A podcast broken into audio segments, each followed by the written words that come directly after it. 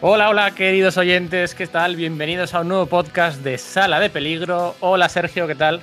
Hola, Pedro, ¿qué tal? Un saludo también a todos nuestros oyentes.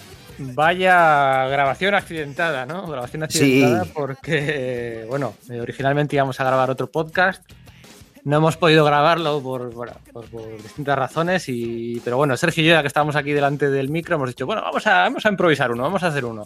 Y justo, justo, Sergio, hace unos segundos saltaba la noticia de...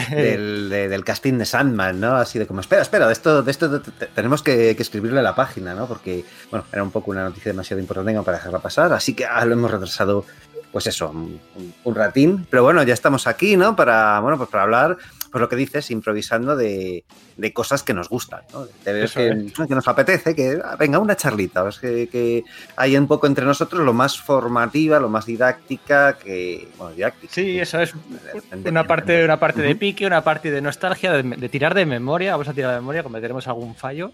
Y es que vamos a hablar, ya lo habréis visto en el título, vamos a hablar de los eventos Marvel en el siglo XX. Los eventos Marvel en el siglo XX. ¿Vale? Porque ahora en el siglo XXI todos nos sabemos de carrerilla todos los eventos, eventos de Marvel Comics. ¿no? Bueno, de carrerilla son un, son un buen puñado, algunos nos puede saltar también, ¿verdad? Sí, son un buen puñado. Bueno, si empiezas en Dinastía de M, Dinastía de M, Civil War, World War Hulk. Los más grandes los tienes, está claro. Invasión secreta, aniquilación, que si asedio, que si tal, pero bueno, luego sí, algunos. Eh, pero claro, en el siglo XX, eh, que es un evento, que es un crossover, que es un entonces aquí hay muchos matices y bueno, al final es una excusa para ponernos nostálgicos, para recuperar y para recordar algunas de las sagas que nos marcaron en su momento y sobre todo pues para debatir sobre la figura de un evento y cómo ha mutado ¿no? con el paso de los con el paso de los años. Así que nada, eh, ponemos un poquito de música y empezamos ya a toda la ciudad a hablar de los eventos Marvel del siglo XX. Mi nombre es Pedro Monge, este es el podcast de Sala de Peligro. Esperamos que sobreviváis a la experiencia.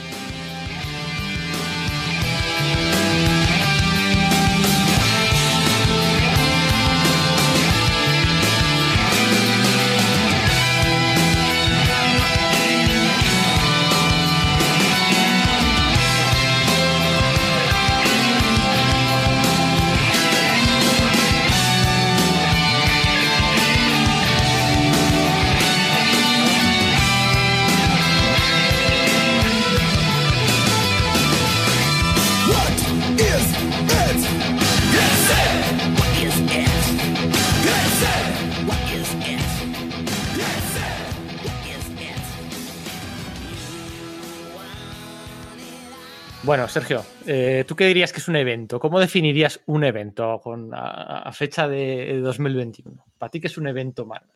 Pues yo creo, que es que al final esta va a ser un poco la, clave o, la punta de lanza de este, eh, dialéctica de, este podcast, ¿no? Porque dice, como que a priori todo lo tenemos claro, va, un evento, ¿no? Pues es algo muy grande que sucede dentro del, de un universo ficticio, en este caso el Marvel, que es el que hoy vamos a hablar, ¿no? Y que, bueno, pues el acontecimiento es tan grande que tiene repercusiones en todo el, todo el universo, ¿no? Se refleja en, todas o en la mayoría de las series de, de la editorial, ¿no?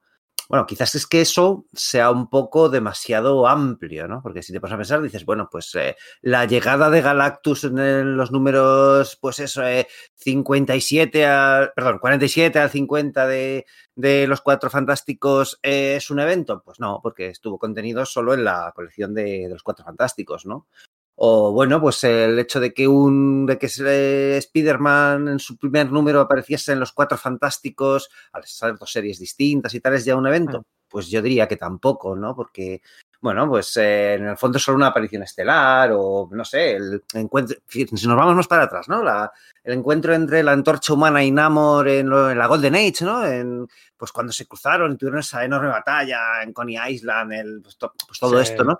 Claro, o sea, te veo que dibujaron ahí entre varias manos en un fin de semana, que es como súper mítico y tal, y que una de las primeras muestras de universo compartido, eso es un evento. Pues yo diría que tampoco, porque si no me equivoco, eso se, fue, se publicó en las, páginas de la misma revista, ¿no? La Marvel Comics, que luego daría nombre a la editorial, ¿no? Yo para mí un evento, para mí, y lo digo, lo voy a decir con una laxitud enorme, ¿no? Sería, digamos, pues una, es principalmente algo que, que tiene, que, que, tiene una gran promoción por, por, parte de la editorial, ¿no? La editorial está interesada en vender un montón de TVOs y lo hace mediante, aprovechando esa idea del universo compartido.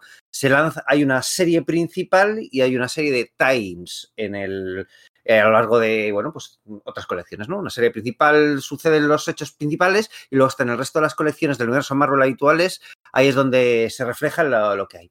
Ojo, esto que acabo de decir, pues es un concepto, bueno, pues es una idea que, que bueno, pues lanzaría por, por, hacerlo lo más eh, académica posible o, o, algo por el estilo. Pero ya veremos que, bueno, es que hay eventos claro, en es que, que, no son así, ¿no? A a, a, enseguida hay excepciones, ¿no? La propia regla, claro. ¿no? O sea, Nada más empezar, va a verla, porque, no sé, o sea, decir, es que te vas eso a los 60, a los 70 y no será la premisa que digo, ¿verdad?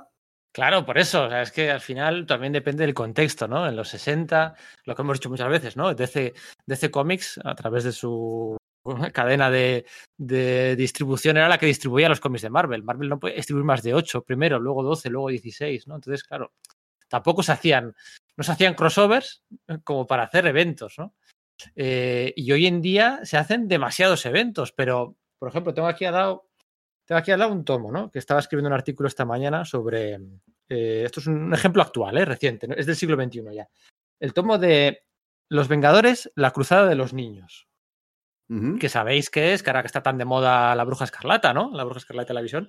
Sí. Eh, es, este es el evento. Bueno, el evento, a ver, ahora lo vamos a debatir. Esta es la maxiserie de nueve números de Alan Heimberg y de Jimmy Cheung, que sirvió para redimir a la bruja escarlata, porque siempre decimos la bruja escarlata que se cargó a los mutantes, pero bueno, luego se explicó, luego se le hizo un fénix. Sí, se eso explicó, es. se explicó en estos números que había estado la fuerza vital aquella, que le controlaba el cuerpo y tal, y que la había vuelto medio loca. Sí, y también y Vengadores Unidos, eh, la, la de ello, ¿no? No, pero yo digo lo de los no más mutantes. Sí, al final, lo que vengo a decir es una, una miniserie sí. de nueve números en las que se pegan de, de, de, hostia, se pegan la patrulla X, X Factor, los Vengadores. Aparece el Doctor Muerte con la fuerza vital, que es otra, bueno, una fuerza Fénix, que lo convierte en, una, en un gigante. Los jóvenes Vengadores, aparece ahí todo Dios, tiene repercusiones porque se, la bruja escarlata vuelve tal. Pero claro, es un, es un evento. Y como no tiene tie-ins con otras, es una maxi-serie solo, no, tu, no tuvo tie-ins con nada. Claro, y aunque las es... repercusiones estuvieron ahí, porque efectivamente a Wanda se la redimió, pero es un poco de tapadillo, ¿no? Y yo creo que además no tuvo tanta promoción por parte de la editorial. Claro, que al final yo creo que es el, el, el, gran hilo de la jugada, ¿no? Porque claro. hablaremos hoy de varios eventos que algunos tienen, digamos, eh, intención creativa, ¿no? Que a menudo surgen de la propia iniciativa de los, de los autores, aprovechando, y de hecho, a veces incluso no convence la editorial o lo, lo hacen con tiento, y, luego hablaremos de otros que no, que es básicamente una, una iniciativa editorial, pues que, que, los autores, pues bueno, pues se acoplan como claro. buenamente pueden, a veces dando lo mejor de sí, otras pues encajando como puede, eh, eh, buenamente o, o, ni eso. Y, y, claro, la cosa varía bastante, ¿verdad? Hay una lectura eh, de, de, que es un evento desde dentro del cómic, o sea, en el universo de ficción, y luego de la parte publicitaria y editorial, ¿no?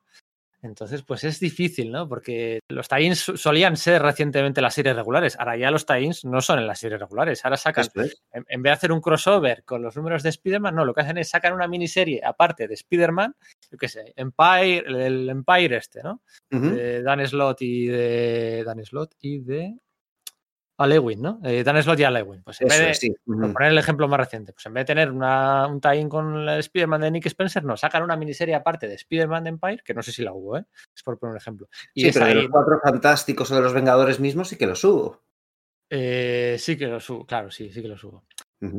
Así que bueno, pues vamos a intentar centrar el tiro en los eventos del, siglo XX, ¿no? El siglo XX tengo aquí, yo, claro, no da tiempo a preparar nada, me he puesto aquí los, los TVOs que se publicaron en diciembre del 2000, que es el último año, el último mes del siglo XX, ¿no? Y entonces esa es la fecha límite que nos vamos a coger para hablar de los eventos. Y nos vamos a saltar la regla pues en muchas ocasiones, porque... Es que además el concepto es dinámico, va mutando a lo largo de ese mismo periodo de tiempo del que estamos hablando, ¿no? Porque vamos a empezar eso, pues como a finales de los años 60, yo creo, que es el primero en que podemos hablar, y, y porque claro, lo diremos con muchas pinzas, pero es que luego, según vayamos avanzando, mm, nos, pues eso, las reglas cambiarán básicamente, y serán distintas a, a las que yo mismo he enunciado hace un momento.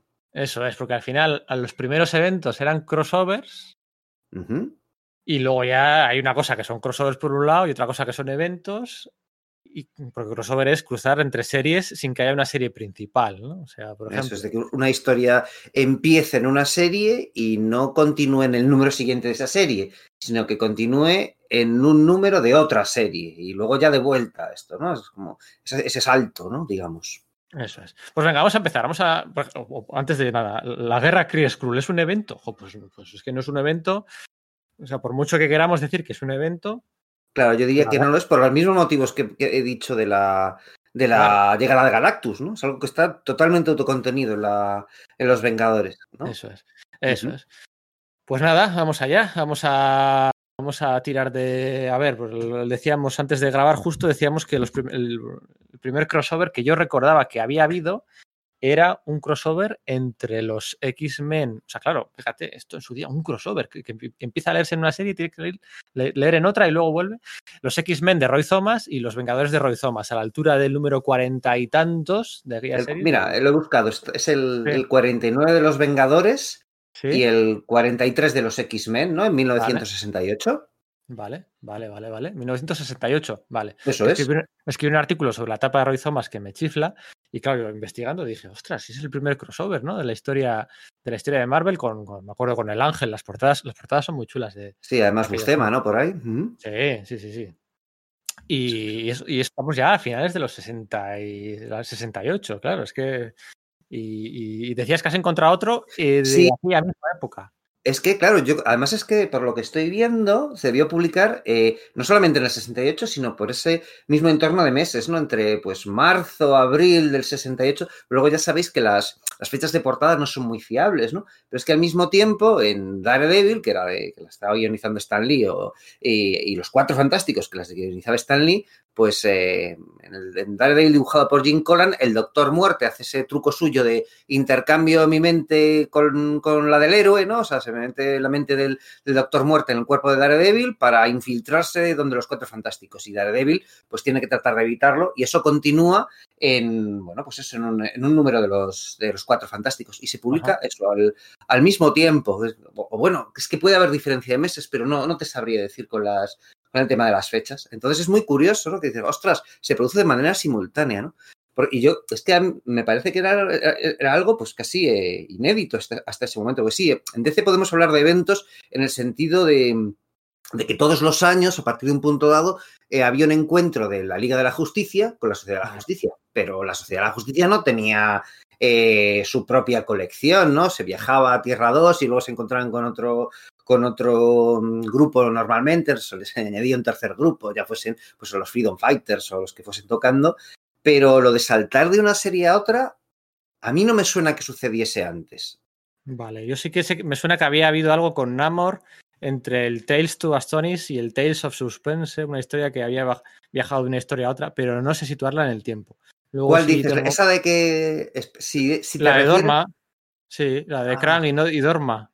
Vale, no, no, no era la que tenía en mente ahora mismo, entonces. Estaba pensando en una que sucede al año siguiente, que es, eh, pues eso, el, en la serie El Doctor Extraño, pues la, la, tienen que cerrar y se queda inconclusa. Entonces Roy Thomas eh, la continúa del Doctor Extraño número 183, pasa a la serie de Namor y luego salta a la de Hulk, ¿no? Que además te da un poco de la idea esta de que a la larga, pues esos tres miembros pues, acabarán formando los defensores más adelante, que tienen su propia historia eh, convulsa luego para, para, ser formados, ¿no? Y que bueno, que hablaremos poquito, un poquito más adelante de, de ellos. Sí, ¿no? pero aquello más que un evento fue una salida Sí. Como, como, pudo de Roy Thomas para acabar de contar la historia, ¿no? Como luego pasaría con el Marvel Premier, que salta la serie de Warlock, que de la de Warlock va un número de Hulk y tal. O sea.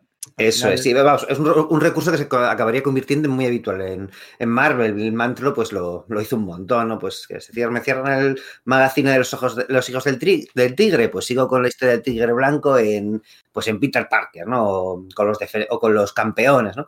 Bueno, pues llamar a eso evento quizás sea un poco exagerado. Sí, sí, sí. Y tampoco, mira, hablando de Thanos y tal, una historia Río contada en varias colecciones, pero que es un, un crossover no, sin acabar de ser no, crossover. Claro, lo de Iron Man, Capitán Marvel, ¿no? El 25 al 33. Claro, o sea, es que falta intención también, ¿no? Claro. en Iron Man, pues, pues, eh, pues Starling dijo, bueno, pues voy a soltar aquí estos conceptos porque tampoco tengo claro que vaya a poder utilizar más, utilizarlos más adelante. Entonces, bueno, pues luego sí, se va ahí con, con Friedrich a hacer el Capitán Marvel y va haciendo pues eso, su, su, gran saga de Thanos, ¿no? Sí. Y sí es verdad que tienen reflejo en los Vengadores de, de Steve Engelhardt, pero yo creo que fue que más que nada un, un acuerdo entre amiguetes, ¿no? O sea, sí, sí, sí. Y, no es como, no continúa directamente, sino que simplemente, bueno, tiene un poco de reflejo, ¿no? Me cuesta. Sí, te la puedes saltar, ¿no? Como aquellas páginas de Daredevil, ¿no? Al final tú puedes Eso es. acabar la historia tranquilamente con las páginas del Capitán del Capitán Marvel. La que, mira, hablando de Engelhardt y de los y de los Vengadores, que sería por aquella época, eh, igual un poco antes, sin me apuras, yo creo un poco antes. El, yo creo que sí que había una cierta intención editorial o promocional o, o, de peso, ¿no? Porque al final son varios números, el, o sea, son dos números, con pesos pesados de, de, de, ambos bandos, con villanos de el crossover Vengadores Defensores, sí que tiene algo que caló ahí, ¿no? Y una gran saga Marvel, Sí. ¿no? O sea, un gran evento. Eh, sí, yo diría que es el primer gran evento Marvel. Sí, pero además es que se moviliza todo el universo. Además que es eso, es lo que dices, son los Vengadores y los Defensores, que son en ese momento los dos grupos más, si no más importantes, no tengo muy claro exactamente si los Cuatro Fantásticos en ese momento tenían más ventas o tal, desde luego son los dos grupos más numerosos del universo Marvel. Y cuando se juntan, la, la, el cataclismo es tan grande que sucede algo parecido a, no sé, como luego años después ves en Crisis en Tierras Infinitas, ¿no? Que como la, la, membrana entre dimensiones está derrumbando y toda la misma realidad está siendo alterado porque Dormammu está eh, transformando nuestra dimensión en parte de su dimensión porque uno puede atacar la nuestra directamente por su juramento y bla, bla, bla, bla, bla. Si se ocupa Engelhardt de meternos un montón de pequeñas viñetas eh, haciéndonos ver que eso tiene repercusión en el resto de títulos Marvel. Y ves eso, a eso Warlock es. en la Contratierra y, y, a Thanos en, en Titán, que todavía Warlock y Thanos ni siquiera se habían conocido. Pero también ves a Nick Furia por ahí y al Doctor Muerte en la Tueria y te da la sensación de que es algo que está implicando a absolutamente todo el universo Marvel. Y sí que hubo un, esfuerzo de coordinación editorial. Yo eh, hace poco vi un, un vídeo de, pues de un coleccionista de, cómics aquí de Málaga, que es eh, Juan Cruz, que bueno, pues tiene un canal de YouTube pues estupendo en el que va mostrando pues las grapas eh, originales USA que tiene y te va es bastante bastante instructivo, ¿no? Entonces comentaba que en, que en Marvel estaban acojonados porque eso no se había intentado antes y eh, aunque Steve Engelhardt, pues eso era un esfuerzo que había, que había surgido de, pues de, de su mismo, pues de, del mismo, porque él escribía las dos colecciones y le parecía que podía unirlas de forma orgánica y tal, pues estaban acojonados porque no sabían si con los problemas de, de retrasos que solía haber y de eh, las entregas y tal, si se, eso se iba, iba, a publicar en orden correcto, si no iba a salir el, pues el número de claro. Vengadores que, que, correspondía antes del, del, del, de Defensores y tal. Entonces, sí supuso un esfuerzo y una inversión de, de pues eso de, de, de, sudar tinta por parte de la editorial, ¿no? Sí, sí, por eso digo que a mí me parece realmente el primer gran evento Marvel, aunque sea una fórmula de crossover, porque estamos hablando de principios de los 70, para mí este fue el primer gran evento que refleja, hay que, hay que acordar, acordaros en este momento, los X-Men no tenían colección. O sea, es. que tú dices las cuatro esquinas del universo Marvel, pero dices, bueno, pero no hay mutantes. Es que, es que los mutantes no tenían colección en aquel momento. O sea, los cuatro fantásticos ya no estaban Stan Lee y Jack Kirby, en el 73 había bajado. Bueno, Jack Kirby estaba a punto de volver a Marvel después de haberse, claro, después de haberse sí, ido. Que vuelve Entonces, en el 75 o algo así, es que ahí lo tienes. Eso es. La serie, uh -huh. habían sido durante los 60, las series más vendidas de Marvel habían sido Los Cuatro Fantásticos, sobre todo, Spider Spider-Man y Thor. Thor fue durante sí. mucho tiempo la segunda uh -huh. y la tercera serie más vendida de Marvel. Y luego, bueno, pues fue perdiendo, fue perdiendo bastante impulso, ¿no? Pero vamos, que defensores con Vengadores, pues es que tenías a Pantera Negra, tenías a, a la Valkyria, tenías a, a, Estela Platea, tenías, o sea, tenías a, todo, a todas las esquinas de, de, del universo Marvel, el Doctor Extraño, Namor. O sea, todos, todo estaba allí reflejado y unos combates bastante chulos. Yo me acuerdo el de Ojo de Halcón contra, contra Iron Man, con también. El, el, de Thor y, y, la masa es bestial, realmente bestial. Pero a mí me gusta mucho uno que es el, el, el que soluciona un poco la trama. Claro, los Vengadores están luchando contra los defensores engañados pues por Dormammu, Loki y tal. Sí. Y lo que soluciona la trama es que Namor y el Capitán América pues se encuentran y dicen, espérate, que es que tú y yo nos conocemos de los años 40, ¿no? Que parece de, de, cajón, pero es que en ese momento todavía no había habido serie de los invasores y no se había establecido efectivamente que habían estado luchando juntos, es decir, que era un poco las, las, colaboraciones de Namor y del Capitán América en ese momento eran, de la Golden Age, están un poco fuera de canon, ¿no? Por, por así decir. Y ahí establece más, con lo cual, jo, es que añade, efectivamente ese crossover añade una, una pátina importante al, al, universo Marvel, ¿no? Con lo cual, uf, yo creo que sí que es muy importante, ¿no? Sí, para mí, eh, estrictamente a ojos de hoy, es un crossover, porque pasa de Vengadores a Defensores, de Defensores a Vengadores, a Defensores, pero para mí es el primer gran evento de la historia de Marvel. Y con un Salbursema, oh, amigo mío, qué barbaridad. Sí, así que.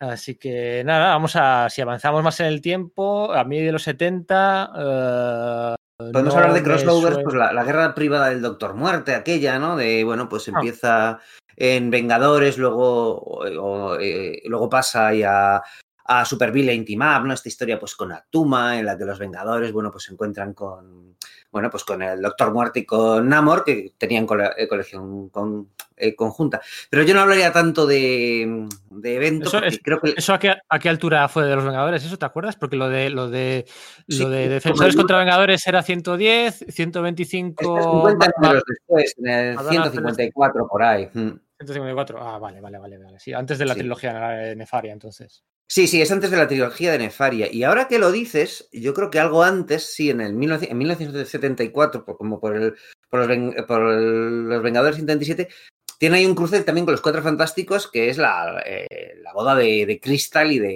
y de Mercurio, ¿no? Que se van ahí a Titlán y aparece ahí un Ultron gigante que le ha, ha sustituido su cabeza por la de la estatua esta de, de Omega, el esclavo de los alfos alfa primitivos y tal, que son pues los Vengadores 127 y los Pues el- el 150 de los Vengadores, de los Eh, cuatro eso que es. estoy viendo. Yo me, Ujú. yo me sé el de los 4F, que era el redondo, el 150. Eso es, sí, sí, sí, sí, sí. Sí. bola de Es que eso que me, ha- me ha sonado porque he dicho, uy, lo de la lo de lo, la guerra privada del Doctor Muerte no era también número redondo en 150, no, fue un poco después, fue en el 154. Y el Super Villain Team Up es, en, es el número Nueve. 9. sí. Es- Y si eso no- sí, el 9, fijo. Ah, eso sí. es, eso es, eso es. Claro, pero fíjate, el de los 4F con los Vengadores es un crossover que son un número de cada serie. O sea, eso ya, Sí, es a mitad de los 70, eso ya se queda en nada. Así Eso es. sí, no, no, no acaba de cualificar de nuevo, ¿no? Eso es, y ya pues avanzando un poquito, pues estarían a punto de volver los X-Men. En el Giant Size estaría por aquel entonces, pues no sé, los 4F todavía, pues, la etapa de Conway, de Thomas, todavía quedaría para que llegue la de Moench y demás. Y no Sí, me yo- suena que haya. No, yo, tampoco creo que haya gran cosa, porque ya te digo, esto de la guerra privada del Doctor Muerte es entre el 76 y el 77, y yo diría que ya para los restos no, no hay... Por supuesto que hay grandes historias de enorme importancia en el universo Marvel, ¿no?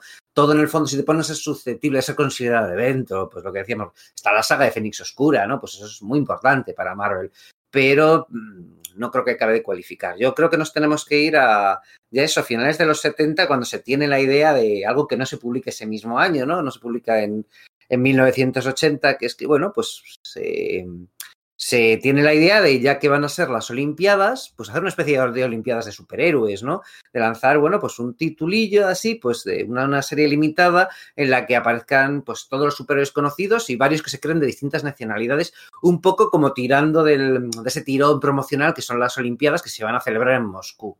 Pero hay, hay que el gobierno estadounidense decide que, que va a boicotear las, la, pues eso, la, las Olimpiadas de Moscú, porque, bueno, pues está el tema de la, inves- la invasión por parte de la Unión Soviética de, Afganistán, y entonces esa, esa idea se pospone y, va cambiando, ¿no? Y se publica un tiempo después, pues como dos años después, ¿no? Y aunque eso es, claro, de nuevo, es, es, es, eh, evento o es miniserie, porque no acaba de tener tie-ins, pero Estamos hablando pues de Contest of Champions, que es una miniserie que se publicó en 1982 al final, tres numeritos, en la cual, bueno, pues eh, por un juego entre la personificación de la muerte y el, gran maestro de, pues ya sabéis, el, uno de los eh, primordiales estos del, del, universo, que también aparecía en el crossover de JLA Vengadores, ¿no? Pues junta a todos los superiores de la Tierra y elige ahí unos cuantos para unos, una serie de grupos para que se enfrenten entre ellos y tal. Está dibujado ahí por un John Romita, muy jovencito, muy jovencito, pues si no de sus primeros trabajos, bueno, no, te ha llevado un tiempo por Marvel en el 82, ¿verdad? Sí, sí, sí, ya lleva un tiempo además está claro. pues, jovencito, sí, efectivamente. Claro, pero, pero... pero, ya había hecho su etapa en, en, Iron Man, yo creo, por sí, ejemplo, estaba, la, estaba la, acabándola o por ahí. La, etapa de, la etapa de Iron Man, no lo olvidemos, es de los 70, porque tendremos, tendremos a agrupar pues el, el Daredevil de Frank Miller, el, los Cuatro Fantásticos de John Byrne, el Thor de Walter Simonson, eh, los 80, los 80, y agrupamos ahí lo de David Michelin, Bob Lighton y John Romita, pues por, por, calidad lo agrupamos ahí, pero eso es de buena parte de los 70, ¿eh? la crisis alcohólica de Tony Stark, que originalmente fue un solo número, Uh -huh. Eso es en los 70, la Marvel de los 70. La Marvel de los Eso 70. es, finales, finales, pero todavía los 70. Efectivamente, todavía los 70. Y sí, sí, aquí está escrita por Mark Gruenwald, por Bill Mantlo y por Steven Grant, con lápices de, de, de, de un John Romita espectacular. Yo, yo de, esta, de esta miniserie, tres números, para mí es un evento, para mí es el, el segundo gran. Si decimos que Vengadores Defensores es la primera el primer gran evento, pues este sería el segundo. Si no compráis la premisa de que Vengadores Defensores es un evento, este no podéis negar, ya sí que no podéis negar que este es el primer gran evento Marvel porque es que salen, literalmente salen todos los héroes Marvel que había por aquel entonces. Yo tengo muchas... Y muchos que todavía no existían, porque casi todos los internacionales fueron creados específicamente para esta historia, ¿no? Halcón Peregrino, eh, lo diré Trébol, eh, Trébol es como se traduce Shamrock, ¿verdad? Todos estos, pues, eh, yo creo que incluso Sabra tampoco había aparecido, o no, Sabra yo creo que ya había aparecido en Hulk, bueno, pero me entendéis, ¿no? Que hay muchos que fueron creados específicamente para, para esto y que de hecho luego tampoco se ha hecho mucho uso de ellos. Con lo cual, es que tiene impacto sobre lo que es el, el, el universo ficticio, aunque luego no, vaya, no haya tie-ins, ¿eh? porque bueno, pues ya, ya, hemos dicho, ¿no? Esto de que pues, fue complicada la publicación porque estaba pro programada para un año, se publicó hasta dos años después, y, y, luego, pues, esfuerzo promocional por parte de la editorial, ¿no? Que claro que lo tuvo. Yo tengo muchas eh, páginas grabadas a fuego de esta, de esta miniserie, que la publicó Forum en su día, en un prestigio, toda... Bueno, bueno eh, la, no fue un prestigio, fue como que bueno, primero lo publicó en un especial de verano. Blanda. Eso es, y luego lo publicó en tapa blanda, eso es, sí, sí, sí. sí. Yo lo yo, recuerdo yo por, el, por el anual, pues fue un, un, especial verano o algo por el estilo la primera vez que lo publicó. No sé tú, pero ya hay páginas, hay, bueno, es que hay muchas páginas, muchas dobles páginas. Yo tengo marcadas a fuego, pero curiosamente la, la primera, la que están los Vengadores reunidos en la, en la mansión Uh, entrenando, que aparecen la visión y Iron Man dando, haciendo unas, unas vueltas, echando unas carreritas por la parte de arriba, con Wonderman con su, con su chaqueta sí. roja, la bestia, la bruja escarlata, con esa gran alineación de la tapa de Jim Shooter. Para mí esa es una imagen que tengo grabada a fuego. La, la, cuando convocan a todos los héroes eh, por primera vez, esa otra imagen, esa Mega Splash Page, también la tengo grabada a fuego y varios combates. O sea, lo de Halcón Peregrino, yo al Halcón Peregrino le dibujé, de pequeño le dibujé muchas veces, no sé por qué, o sea, por alguna razón me dio por dibujar al Halcón Peregrino. Es que tenía un aspecto el, visual muy chulo, ¿verdad? El rollito Batman un poquito, tal, no sé qué, estaba el Capitán Britannia cuando tenía sí, el traje aquel de, de sí. con el, el, el, este amarillo en el pecho. Este, era Alan Moore, ¿no? Con el, con, con el león y, y el, el león. Eh, eso sí. es, y el cetro, ¿no? Y todo esto. Uh -huh. Sí, sí, y era una alineación pues súper internacional, ¿no? Un poquito al estilo del Giant Size de los X-Men, pero que sí, uno de Canadá, uno de Rusia, uno de uno de Japón, el de Israel, el de Francia, el de... El de Argentina, ¿no? El defensor se llamaba, ¿no? El tipo este del escudo. Eh, pues, sí, es que era, yo ya digo, alguno de, de ellos había sido creado expresamente para, para la ocasión, ¿no? Y bueno, claro, que estaba John Romita Jr., pero tenía a los lápices, pero las tintas yo creo que eran de... Así, la memoria no me traiciona, creo que las tintas eran de Pablo Marcos, que yo creo que lo dejaba con un aspecto visual muy, muy chulo, una, una línea muy bonita, muy bonita, como siempre sí. hacía el, el, el, este, este tintador. Y al final cuando eres un niño y te, lo que quieres es pues, aprender el máximo número de personajes y el máximo número de nombres y pues, empezar por por, por, un universo Marvel en el que, bueno, pues era todo de cabeza. Esto te lo introducía bastante bien, tampoco te exigía nada. Y yo recuerdo con mucho cariño el Contest of Champions 1. Luego llegaremos al Contest of Champions. Claro, el Contest of Champions 2, luego no creo que lleguemos. Porque Contest of Champions claro. 2 de Oscar Jiménez y de Chris Claremont no es un evento, es una, es una miniserie. O sea, Esto o sea, también es una miniserie, pero es, es, que para finales de los 90 el concepto de evento ha mutado, ¿no? Claro, eso es, ha mutado. Y no tiene la misma repercusión, y sí, hubo cierta promoción, obviamente, era un TVO de, de Chris Claremont, ¿no? Pero no creo que, que alcanzase ese, a este nivel o la importancia específica dentro del universo Marvel, ¿no? Porque esto luego tuvo o sea, trajo un montón de cola luego en crossovers posteriores de los Vengadores eh, Costa Este con los Costa Oeste, de estos anuales que hacían eh, más adelante y todo el tema del, del Gran Maestro y la muerte, también, bueno, tuvo sus, pues, eh, sus réplicas incluso hasta la, la, hasta la estela plateada de Steve Engelhardt con todo esto. Así que, bueno, pues sí que, sí que tuvo cierta importancia este asunto.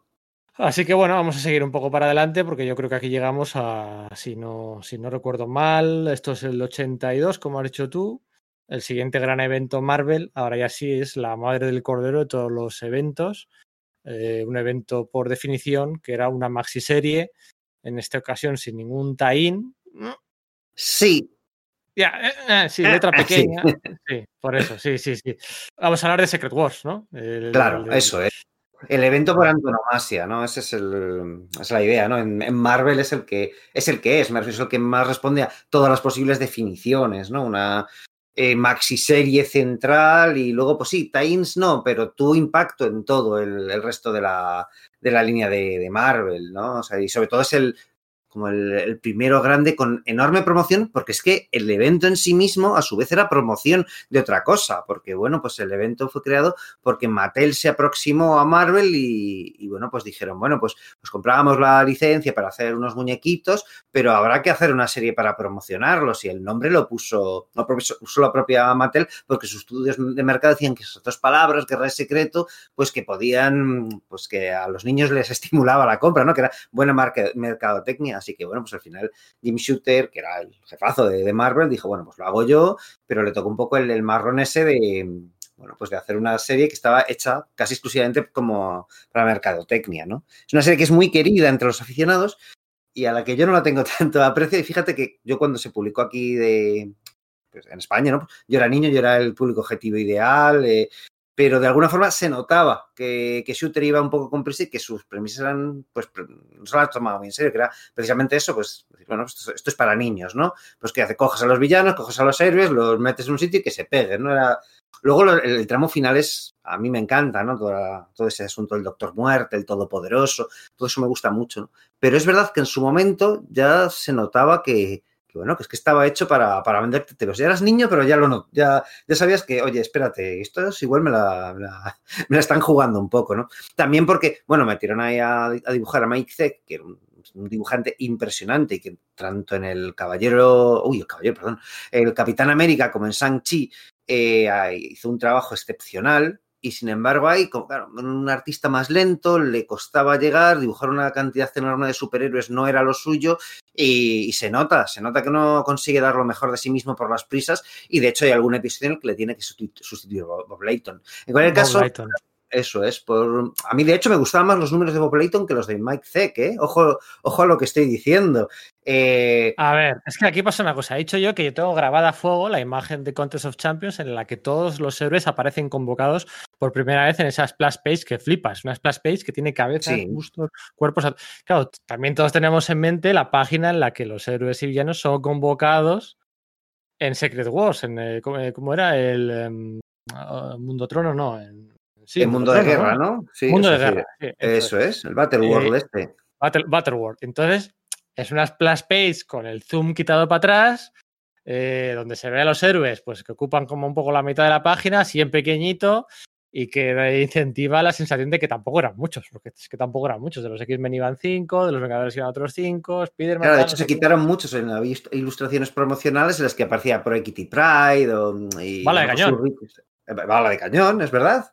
Es verdad, es verdad, es verdad. Sí, sí, sí, sí, sí. Y Kitty Pride, es que. Sí, que, que, no, que, no, que, no, llegaron ahí, ¿no? Pero sí que hay algún personaje que desaparece de la portada con respecto a la, a la ilustración Thor. promocional, Thor, pero está en la serie. Es decir, eso no, sí. no, cuenta, sí, ¿no? Eso, uh -huh. es, eso es. Sí, sí, sí. Ahí está sin, sin colorear, pero estaba. Pero vamos, que cuando esa, esa imagen en la que convocan a los héroes es como, bueno, como que, como que se queda un poco escasa, ¿no? Yo recuerdo que yo me leí Secret Wars, eh, no sé qué número sería, el 5, el 6, el número en el que, en el que la, la, la, cuadrilla de demolición sí. uh, acaba con la avispa, ¿no? Por decirlo de alguna manera. Es el primer número que me leí, un número heredado de. Bueno, heredado no, un número que leí en mi casa, en casa de mis tíos. Mis tíos no leían cómics.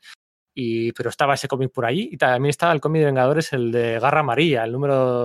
sí, dibujado por Don Newton, ya sé cuál dice. Sí sí, sí, sí, sí, sí, sí, aquel número estaba allí. Y estaba el de Secret Wars y yo, esos son dos números son los que más me he leído así antes de empezar a coleccionar. Y ese es el primer número que recuerdo yo. Aquel número tendría que mirar si era de Bob Layton. Yo creo que era de Mike Seck. Yo también lo creo. O sea, si ahora mismo no lo recuerdo bien. Aquella avispa, aquel, aquel, lagarto, aquel tal. Sí, pues sí, creo que sí, porque sí que recuerdo, por ejemplo, de Bob Lighton es cuando se pegan pues todos los villanos con Thor y parece que Ultron y todos estos le han desintegrado y luego resulta que no. Pero yo creo que el de la avispa sí lo dibuja Mike Zeck, ¿no? Y algo es que, o sea, pues por mucho que yo puedo poner estos peros, al final es que, es que negar la importancia de Secret Wars es absurdo, ¿no? Hubo cosas que quizás nos hicieron bien, porque, bueno, pues claro, los superiores desaparecían en sus colecciones y eh, estaban durante un mes desaparecidos, el resto de sus secundarios lo iban buscando y al final de ese mismo número, pues volvían, ¿no? Con todos los cambios heredados, pero claro, esos, esos cambios no habían sido publicados en Secret Wars, ¿no? Porque Secret Wars duró un año publicándose, ¿no? Era como que lo que pasaba en Secret Wars más allá del primer mes, pues en el fondo sucedía en el pasado, ¿no? Y, entonces, pues ya eh, tú ya habías visto a Spider-Man con el traje negro y a la masa que volvía a ser más bestial que nunca y a Hulk de los cuatro fantásticos. Y la masa volvía cojo, volvía cojo, volvía con muletas, ¿no? Eso es, volvía con muletas y decías, ostras, ¿quién, le habrá hecho eso, no? Sí, ah. sí, sí, sí, sí. Entonces, Pero bueno, pues luego, o sea, al final, a mí me gusta Secret Wars, ¿eh? No, no es el evento Marvel que más me gusta, bueno, o sea, el evento Marvel que más me gusta es Secret Wars, las de Hickman. Sí. Eh, pero, pero, pero vamos, que no, yo no, para mí no está denostado, yo no sé, yo no lo critico y tal, pero, pero sí que tenía sus cosillas y sus momentos. O sea, hay un momento en el que resucitan todos los héroes que es un momento súper guapo, con Coloso, con el, momento en el que se rompe el escudo, el momento. pero luego es lo que digo, el, tramo final a mí me parece sensacional. Ese momento en el que los superhéroes están decidiendo si van a atacar o no a muerte, porque claro, en el fondo parece que se ha mostrado benigno y votan y deciden que sí, y en ese momento cae el rayo y mata a todos, y la escena luego del número siguiente con el escudo. Todo eso es bestial y el, final, ¿no? o todo, toda esa saga, o, muerte luchando contra el Todopoderoso, hecho literalmente pedazos, aunque le haya absorbido el poder a Galactus, y a pesar de eso moviéndose solo con su fuerza de voluntad para captar el resto de los circuitos de su armadura y vencer a... Eso me parece bestial, pero digamos que fue, una sorpresa inversa, ¿no? el, según lo pille fue como, oh, qué ganas, qué ganas de leer esto, por fin. Porque, claro, había habido mucha promoción también por, por parte de Forum, ¿no? Para, eh, esta maxi serie. Y era como, oh, pues no me está gustando tanto, oh, no sé. ¿Sabes? O eso, pues resucitaban gente o decían, no, pues el Doctor Muerte de repente se encontraba, eh, le estaba dando poderes a dos tías que pasaban por ahí. Y dices, ¿pero de dónde han salido estas tías? Si este mundo está desierto. Y luego se sacan por de la manga. Y, no, es que Denver eh, se lo habían llevado entera. Denver de la Tierra era parte del mundo este. Y dice, pero si es que luego en los TVOs de, de Marvel no, no, se dice por ningún lado que Denver haya desaparecido durante un mes. Que bueno, igual hubiese tenido impacto, ¿no? No sé cómo decirte. Que debutaba ahí la, segunda Spider-Woman también. Y... Eso es, eso es. Es que además, yo su, imagen de presentación de, de, primera splash page de uno de los números también la tengo muy grabadita. O sea, que, digo esto de que a mí no me flipo porque el, a lo que me refiero es que normalmente la gente la tiene como en, el culmen, en, el top, ¿no? Y a mí no es que no me guste, es que no la tengo tan alta, ¿no? Pues digamos esa sensación que tuve. Pero negar que tiene grandes cosas sería absurdo, ¿no? Pero yo, por ejemplo, critico cosillas, pero las critico, o sea, las critico, o sea, está claro que hay una, unas grandes rencillas personales. Estamos hablando ya de la Marvel del año 84-85, por muy rápido que esto se preparase, que se preparó rápido para adelantar a DC con sus crisis tierras infinitas, porque las crisis tierras infinitas se llevaban anunciando los correos de DC desde el 81, 82, los correos de los titanes de Mark Wolfman, que decía que iba a ordenar un poco todo, maxi serie, 12 números, nos estamos preparando guay, guay, guay, guay. Y entonces aquí es donde Jim La documentación les llevó tiempo y para cuando estaba completado es como, bueno, pues ya nos esperamos al, aniversario de la, de la editorial. Y claro, ahí. Eso es. De hecho, es que el último número de Secret Wars sale a la vez que el primero de Crisis en Tierras Infinitas. Pero lo que yo iba a decir, claro, iba a decir es que estamos a punto de que, eh, de que Jim Shooter se fuera. Jim Shooter le queda dos años. Jim Shooter se va en el 86. Eh, bueno, se va. Sí, eso. Le hacen la cama y le echan, ¿no? Las dos cosas. Eh, sus miaditas, eh, sí, sus rencillas y sus miaditas territoriales. Eso es, o sea, esto es un poco quítate tú que no sabes que ya lo hago yo o sujétame el cubata, ¿no? Y ah. quién, él decía, ¿quién iba a escribir esto? Pues, eh, porque iba a decir, porque el de Vengadores tirará para los Vengadores, el de Spiderman tirará para hacer que Spiderman tal. entonces, él, que le tenía bastante manía a Chris Claremont por aquel entonces, hay un número. Claro, a mí es que yo creo que ese fue el número donde me enfadé, porque esto sé de lo que vas a hablar, ¿no? Cuando Spiderman le pega la barra a los X-Men en dos viñetas.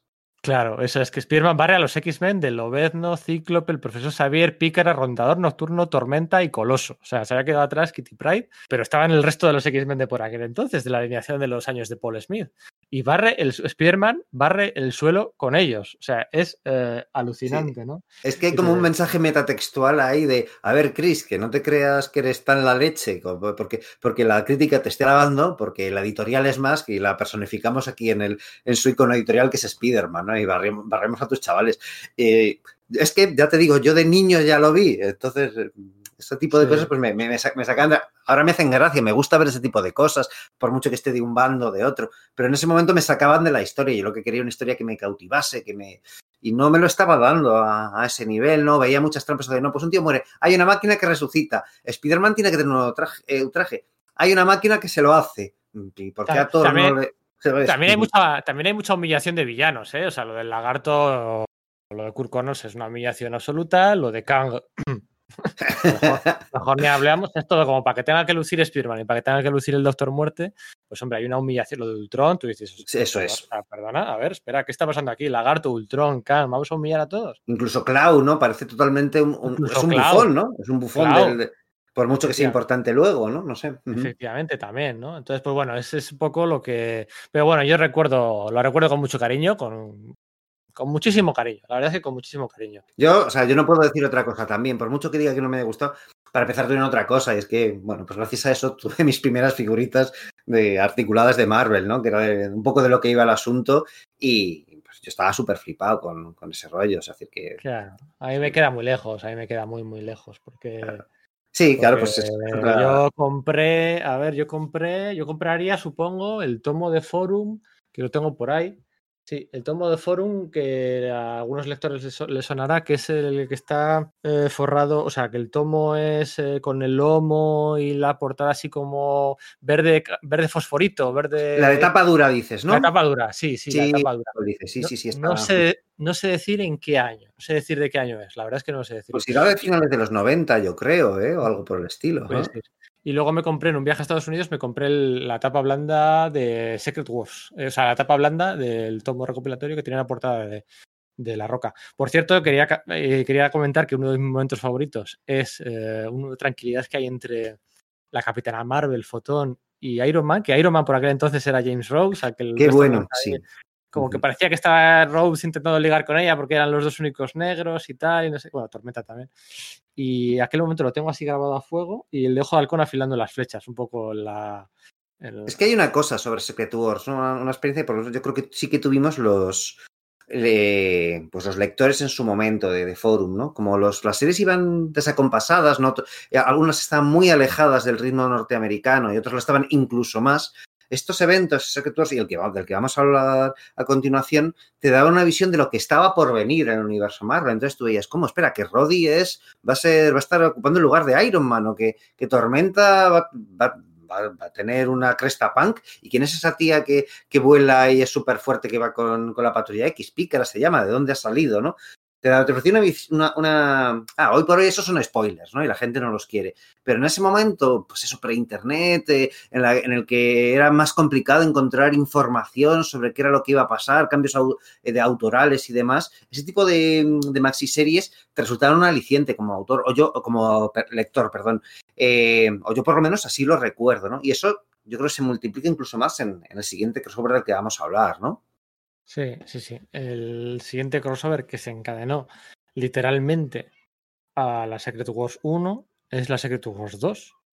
Eso es. Un, un mes, no sé si uno o dos después, sale el primer número dibujado.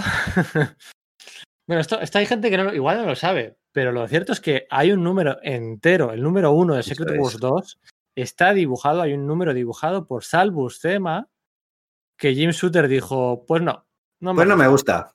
Vamos a quitar a Sal Buscema y vamos a poner este de aquí. Esto es como, como cuando, cuando estás jugando a un simulador, al FIFA o al PC Fútbol o lo que sea, que puedes cambiar, que puedes cambiarlo con un clic del ratón, puedes cambiar los jugadores de tu equipo. Pues Jim Shooter hacía lo mismo. Eh, y, Se, ha dibujado el TV entero que se lo pagarían, me refiero, que es que era como un, un desperdicio de, de, de, pues, de- de recursos enorme, porque decían, bueno, pues Salvus Tema no te convence, pues dices, bueno, pues será que vas a meter a alguien gordo, ¿no? La portada era, era John- de John Byrne. ostras, pues es que igual vas a meter a, alguien de ese calibre. Eh, pues no, ¿quién lo dibuja, Pedro? el denostado lo define bien, ¿no? Al final, yo creo que denostado es una palabra que, que le va bien.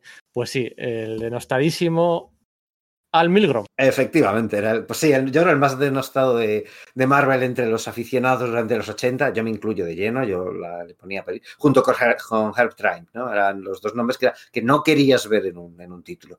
Y le veías ahí en Secret Wars y decías, jo, si esto es que esto podría molarme, porque de nuevo tenías una visión avanzada de qué estaba pasando con, con los héroes y tal, y, y, bueno, pues ya cambiaba de entorno y en vez de ser un mundo aparte, que era quizás una de las cosas que a mí me sonaban como más de más de niño, no sé cómo decirte, ¿no? De, no, pues aquí juntamos los muñecos en el lado de casa, ¿no? Pues no, ya sucedía en el universo Marvel y, y la interacción. Primero Secret Wars, pues al venir a la Tierra, que una figura prácticamente divina, pues despertaba pues cuestiones, pues quizás un poco más de decalado entre la gente, ¿veis? La crisis de fe de rondador nocturno, es que como, como, como, como concepto estaba, tenía cosas muy, muy chulas, porque efectivamente, además, aquí era una miniserie de, eran menos números, yo creo que eran ocho, nueve, ahora mismo no recuerdo, pero lo cierto es, nueve, ¿verdad?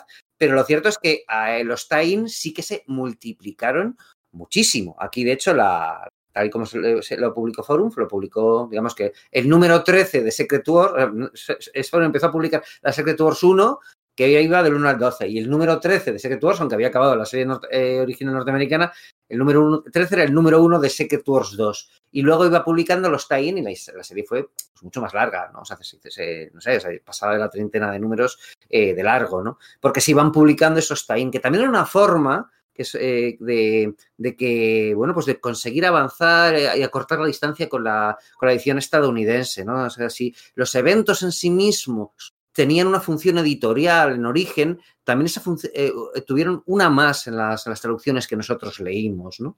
De este modo. Mm.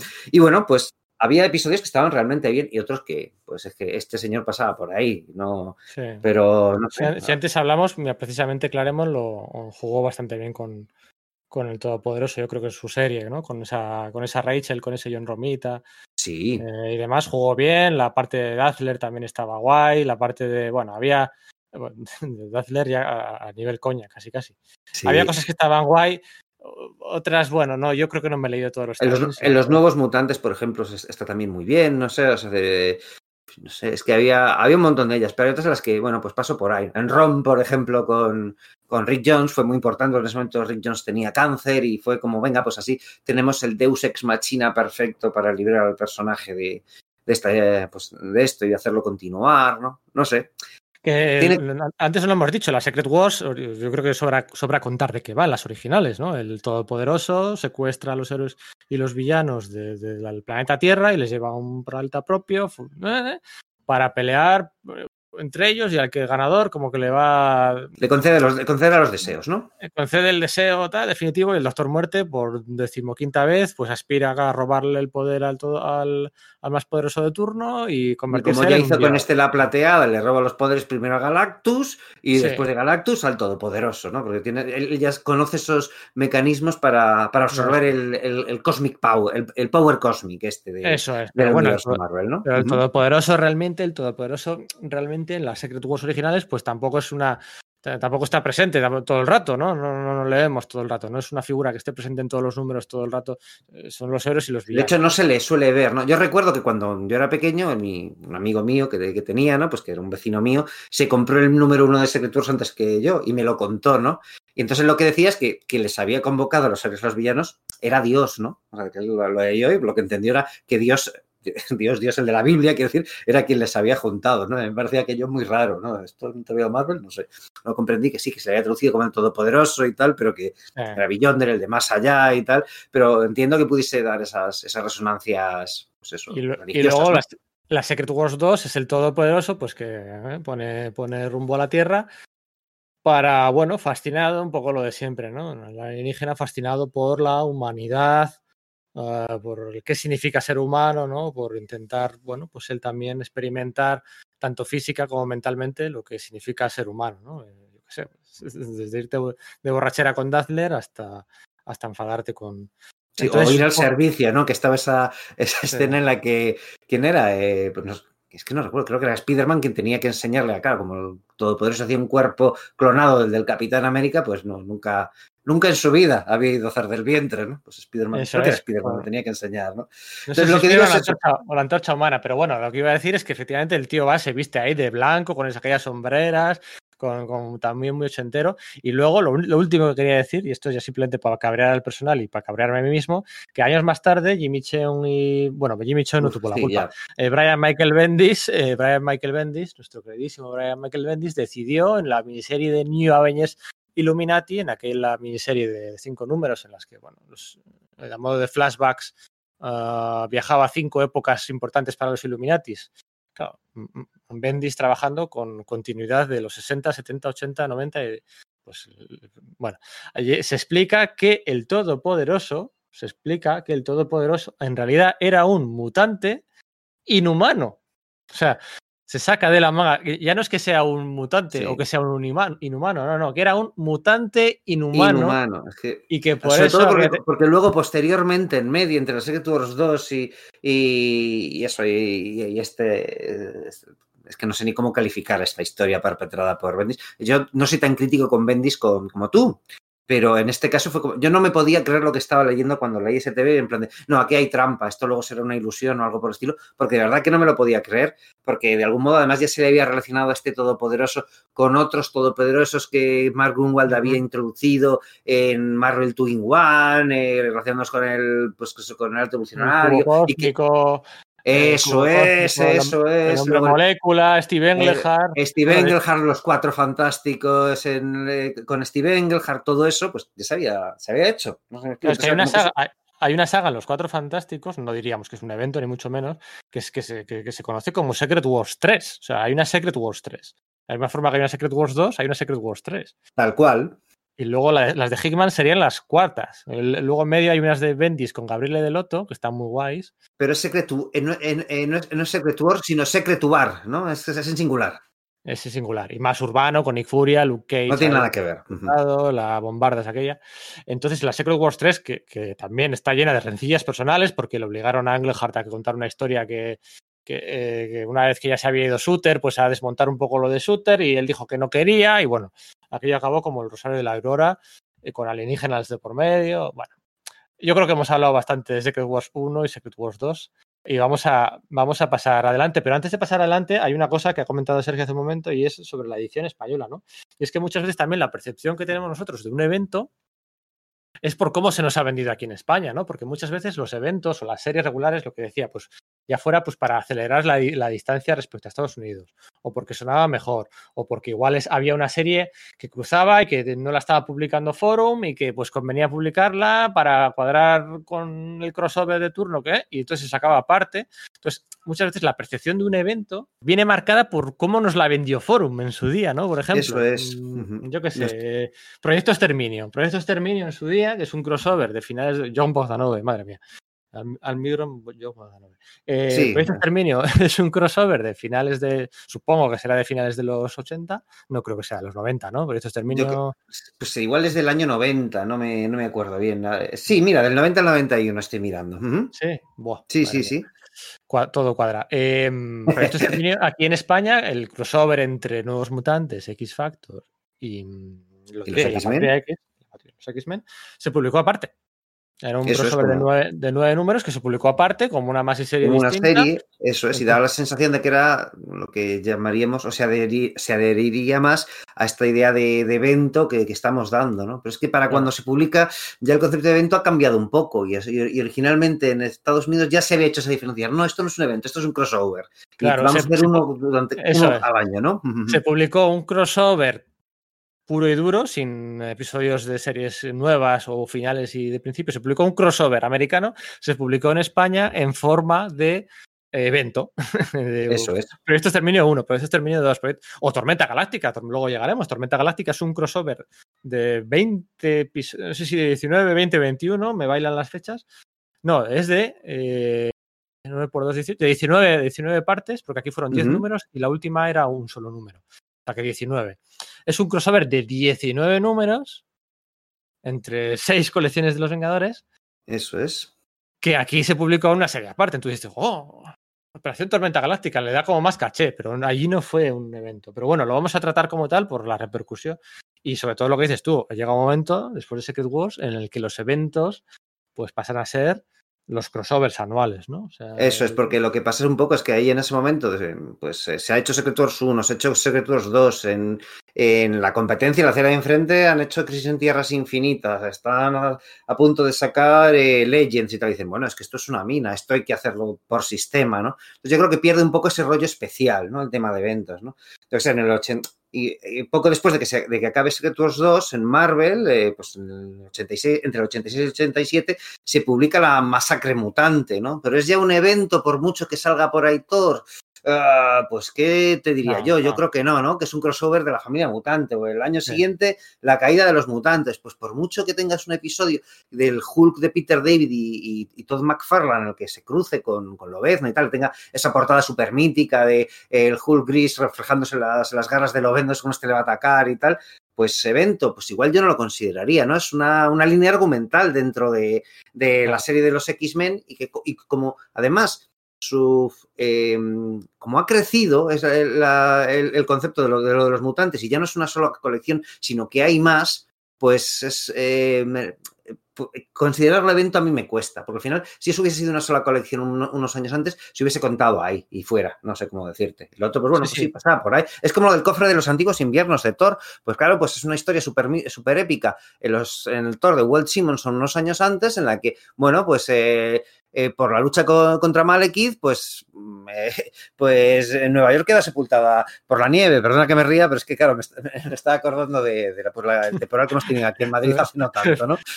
Y, eso es, eso es, ¿no? En vez de Filomena Malekith, ¿no? Pues en fin, pues a lo que voy es eso, que, claro, eso tenía repercusiones en el resto de series de Marvel, no crossovers como tal, pero sí que aparecía Spider-Man que estaba con su aventura, joder, y encima se pone a nevar y cosas por el estilo, ¿no? ¿Eso es un crossover, un evento? Pues quizás no, ¿no? Y aquí, pues ya las líneas empiezan a ser difusas y quizás vamos a no considerar como evento, pues eso, a la masacre mutante o a la caída de, los mutantes, creo yo, ¿no? Que son eso del 86, 87 y 88, ¿no? Pero sí que me parece eh, fascinante, ¿no?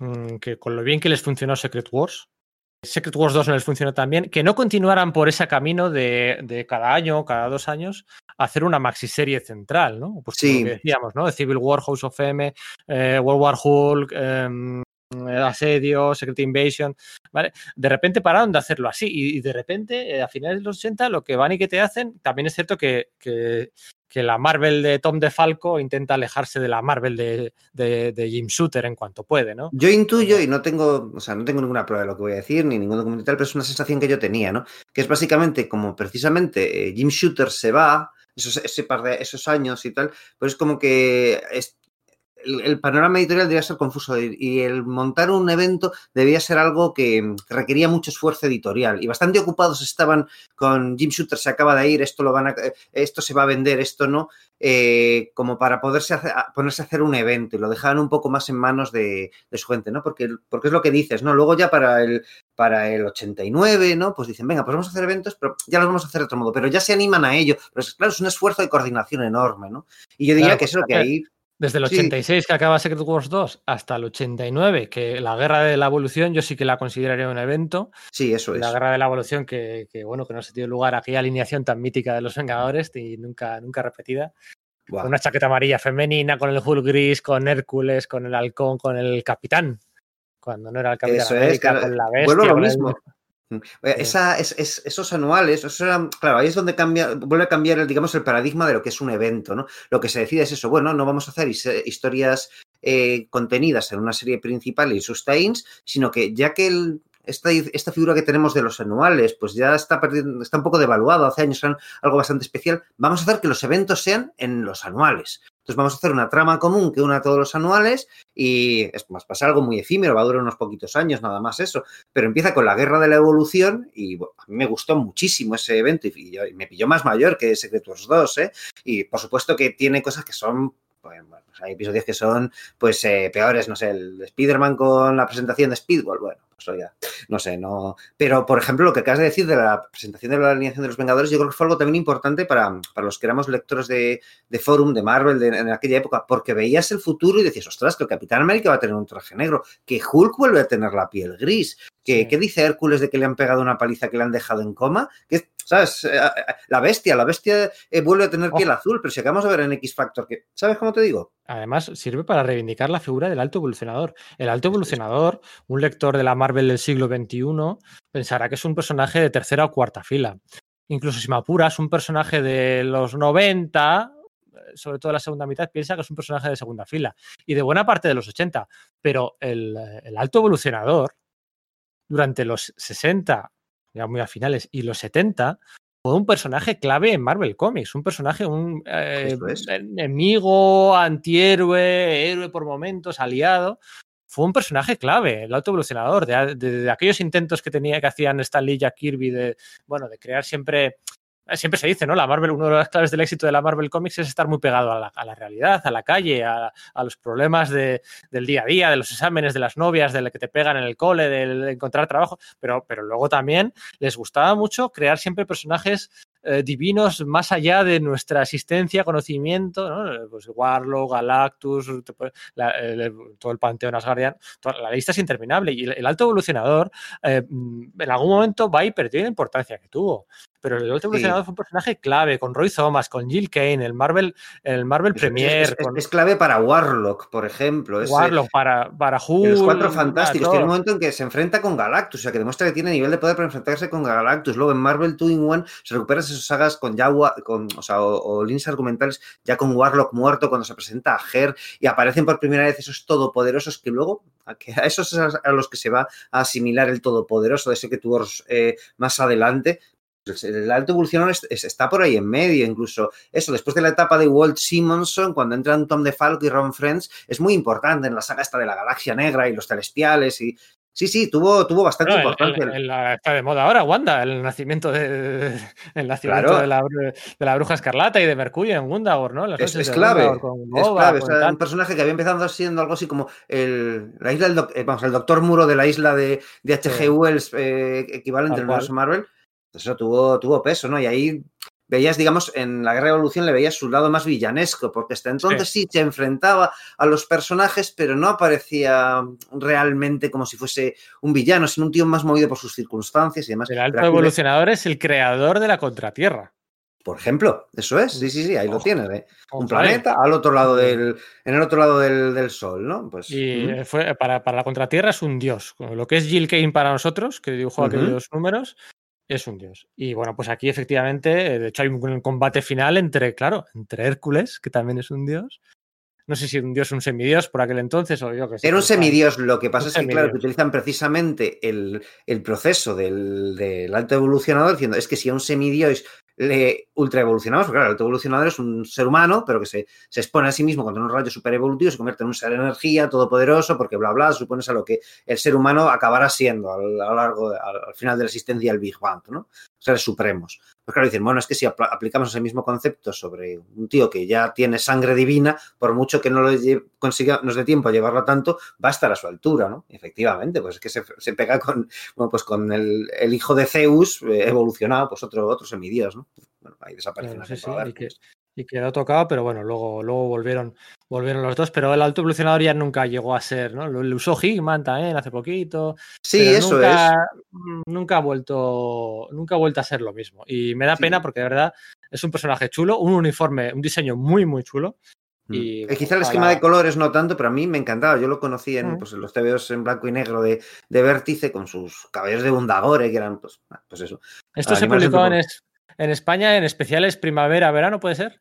Se publicó en especiales primavera-verano, menos algunos, pues no, no, eh, claro, eran tantas series que no todos tenían, eh, eh, tenían Forum no les ponía a todos especiales primavera-verano. Entonces, algunas series en plan los nuevos mutantes o tal, pues lo que hacía es que esos números, cuando tocaba la publicación, en vez del número que tocaba, se publicaba el, el del anual, ¿no? Que era como más avanzado. Y así veíamos por primera vez los pues los trajes que tuvieron después los nuevos mutantes, ¿no? De hecho, claro, como el anual era el número más, más, más grande, más largo que, el, que, la duración de una grapa española, pues claro, tocaba repartirlo en dos números. Y la segunda parte, como no había portada, las hacía Carlos Pacheco, uno no sus primeros, pero, pero no de, pero antes de, ser, bueno, pues el profesional que acabó siendo, ¿no? Cuando todavía trabajaba para, para, para Forum. Entonces, pues, claro, pues veías a los nuevos mutantes dibujados por, por Carlos Pacheco, a espérate, estoy confundiendo eso con Inferno, porque estoy convencido que sí que lo digo bien con, sí. con la Guerra de la Evolución, que los Vengadores fue así, los Vengadores no tenían su propio especial verano en ese momento y entonces lo que hicieron fue que la, pues la, en la colección normal, pues eh, la, segunda, la segunda grapa, la, la, portada la hacía Carlos Pacheco. Pero puede que el otro sea de, de Inferno, de la, de, la, de la, que hablaremos en breve, además. Sí, sí, sí, toca hablar en breve de Inferno. Pero antes de Inferno, eh, cuando se dice la Guerra de Evolución, parece como que la lengua, como que la boca te dice la guerra de evolución y Atlantis ataca, ¿no? Como que claro, te... porque es que además fue el año siguiente. Como que van juntos, ¿no? La guerra de evolución y Atlantis ataca. Claro, es que efectivamente fue, o sea, un poco continuador espiritual en el sentido de que era la, la misma forma de, de, hacer eventos, ¿no? Que, que acababa de, de, estrenarse con la Guerra de la Evolución, ¿no? Atlantis Ataca, pues era el, el, mismo rollo, pues el gran evento que tiene impacto en todo el tejido del universo Marvel, pues se produce pues en los anuales de la colección, el mismo rollo de, de pues eso, de, la Guerra de Evolución, efectivamente, porque luego además eso se siguió haciendo, pero claro, como era el segundo, todavía tenía un poco la novedad y le sigues teniendo ahí como en, pues como en alta estima y, y, tal, pero ya empezaba a saber que eso perdía fuerza y que, bueno, pues el final de, Atlantis Ataca, a pesar de que en medio había habido pues unos episodios de John Byrne y varias portadas suyas y, y jo, que era muy chulo ese, esa idea de, de, interrelacionar aspectos, mmm, pues igual un poco viejunos, pero tradicionales e inherentes al universo Marvel, como podían ser, pues yo qué sé, pues la misma Atlantis de, del nombre, ¿no? Pero sí. también, eh, pues eso, la corona serpiente, Set y todo esto, y, y los desviantes de, de, los eternos de Jack Kirby, ¿no? Pues integrarlos ahí, y, que era algo, pues como que bastante chulo. Pero es verdad que el, que el episodio final, la gran resolución, pues ya son autores más de segunda fila y yo creo que a partir de ese punto, aunque se siguieron haciendo este rollo de sagas en los anuales, ya se perdió un poco ese prestigio, esa idea de que eso eran eventos, ¿no? De hecho, se fue yendo más a, a familias de títulos y cosas por el estilo, ¿no? Sí, pero yo sí, sí que es cierto que eh, aparentemente, ¿no? Que, que, que, tienen, siguen el mismo formato, ¿no? De, o, sea, uh -huh. sin, o, sea, no hay un número que sea Atlantis ataca 1, Atlantis ataca 2, ¿no? O la guerra de la evolución 1, Va discurriendo a través de los, de los anuales, ¿no? De las series, ¿no? El anual de Thor, el de Estela Plateada, tal. Pero así como el de la de Evolución, podías leer salteados unos, otros no. Sí, eran más independientes, ¿verdad? Independientes. Aquí sí que había una especie de historia arriba, ¿no? Con cliffhangers que acababan y continuaban en el siguiente. O sea, que aquí cambiaron un poquito la dinámica, con gente, claro, como, con gente como Conway, Vine, Englehart, Louis Eso Simonson, es. Roy Thomas, Terry Austin, estaba allí gente. Mmm, eh, bueno, estaba, acuérdate, estaba Rob Liefeld también, ¿eh? En, en, es verdad, es verdad, es verdad, es verdad. Ahí presentando bueno, esos mutantes eh, de Atlantis, ¿no? Uh -huh. Eso es, que, es eh, que, pensamos que todo empezó en los nuevos mutantes y tal, pero no, no, en Marvel ya hizo unas cositas. De hecho, cuando hizo la serie esta de Major X hace unos un par de ¿Sí? años, recuperó a los Atlántidos estos que, que, que creó en su, en su, día, que no me acuerdo del nombre. ¿eh? Ni mucho no, no, yo tampoco. Pero, pero, sí que tenía ese sentido de, de continuidad, ¿no? Y bueno, pues eh, la calidad quizá de, de, todos los eventos de los que hemos hablado hasta ahora, posiblemente el Atlantis Ataca sea... No, no, hace daño, es inofensivo, pero no es el mejor, es posiblemente el peor de todos los que hemos hablado. Sí, es, un poco lo que... Dos. O sea, es, uh -huh. Y, y, bueno, pues es lo que había. Luego, aquí vamos a dar un salto de un año, yo creo, ¿no? Eh, supongo que sería el año siguiente. Entramos en, entramos en otro evento que no tiene maxi serie propia, no tiene ni números alfa, ni omega, ni principio, ni final, y seguía este, este discurrir de ir de una serie a otra. En este caso incluía también las series regulares, digamos que es lo que, lo que incluía de novedad, ¿no? Incluía, uh, ya no es el anual ahí que está un poco, que, que, no hace daño, ¿no? Que es inofensivo, ¿no? Este ya era el evento matraca de pasar de un título a otro, de, además de un título, no solo de un número, o sea, no era Amazing Spider-Man el 326, pasas al Vengadores el 311, no, no, es el 326, luego el 327, luego el 328, luego el 329, estamos hablando de actos de venganza, que personalmente, para mí, es uno de los mejores eventos que se ha se ha hecho eh, en el universo Marvel en el sentido de universo, ¿no? O sea, de, de, que de verdad toca todas las esquinas. Quizá no todo lo trascendente que han podido ser otros eventos, pero sí que de verdad te permitía un, claro, era un esfuerzo editorial gordo, ¿eh? Estamos hablando de tres o cuatro meses con tres o cuatro títulos eh, de, de 15 colecciones del universo Marvel, que tocaba de verdad todas las esquinas, ¿no? Y además en calidad a mí me gustó, a mí la verdad. Es a mí me gustó mucho, o sea, decir, eh, de hecho, es de los que más me gustan de, de esta tanda, ¿no? Pero quizás lo que habría que, que, indicar, que se nos estaba pirando, que lo hemos dicho antes y no hemos seguido, es que el mismo año de Atlantis Ataca tenemos Inferno.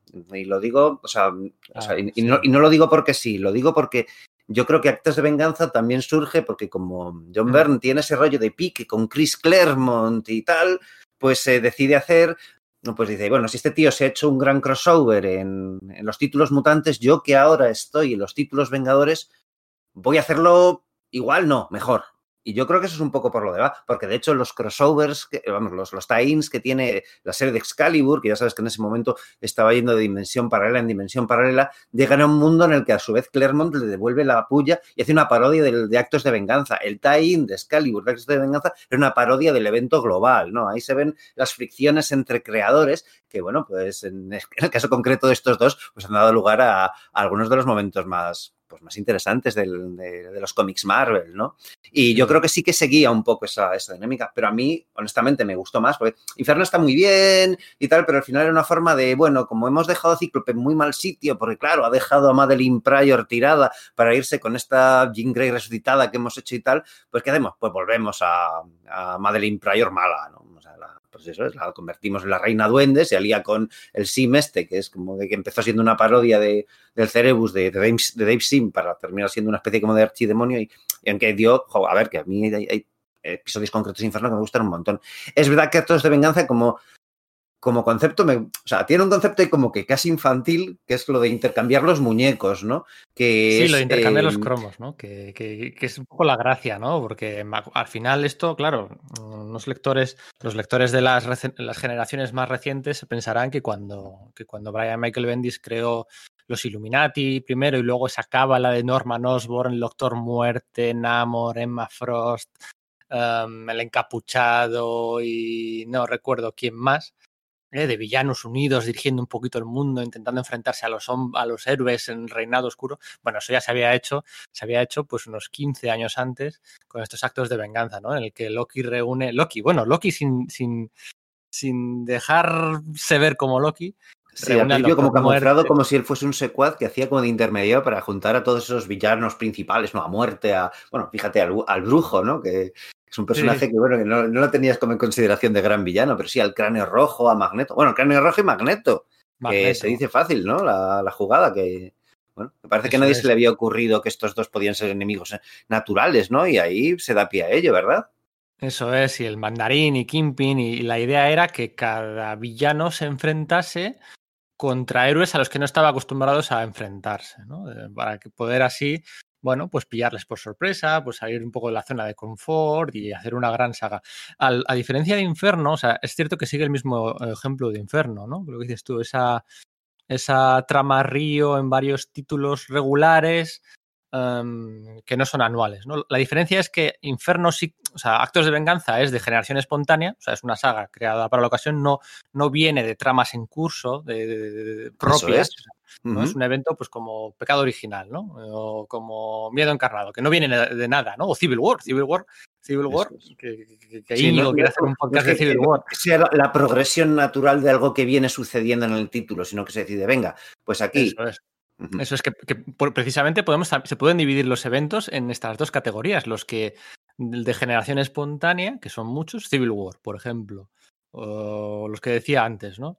y otros que son progresión, el guantelete del infinito, al fin y al cabo es una progresión natural de tramas que vienen en la serie de Estela Plateada. Eso o es. Inferno es una progresión natural de tramas de que vienen en la, ¿no? pues al la patrulla, en Factor X, ¿no? Uh -huh. Eso es, unas estampas de Mar Silvestri o, el wow, Sí, sí, sí la de los mejores despliegues de poder de Cíclope de nunca, ese beso entre Lobezno y Madeleine, y Lobezno y Jean Grey, sí. y, y, bueno, y los cruces con los nuevos mutantes y Liana, sí, y la verdad es que... La, la, la, ciudad convirtiéndose todo en demoníaco y en Excalibur las, los buzones comiéndose gente y cosas por el estilo, o, o bueno, pues los, los encuentros con David. Todo eso es súper chulo, ¿eh?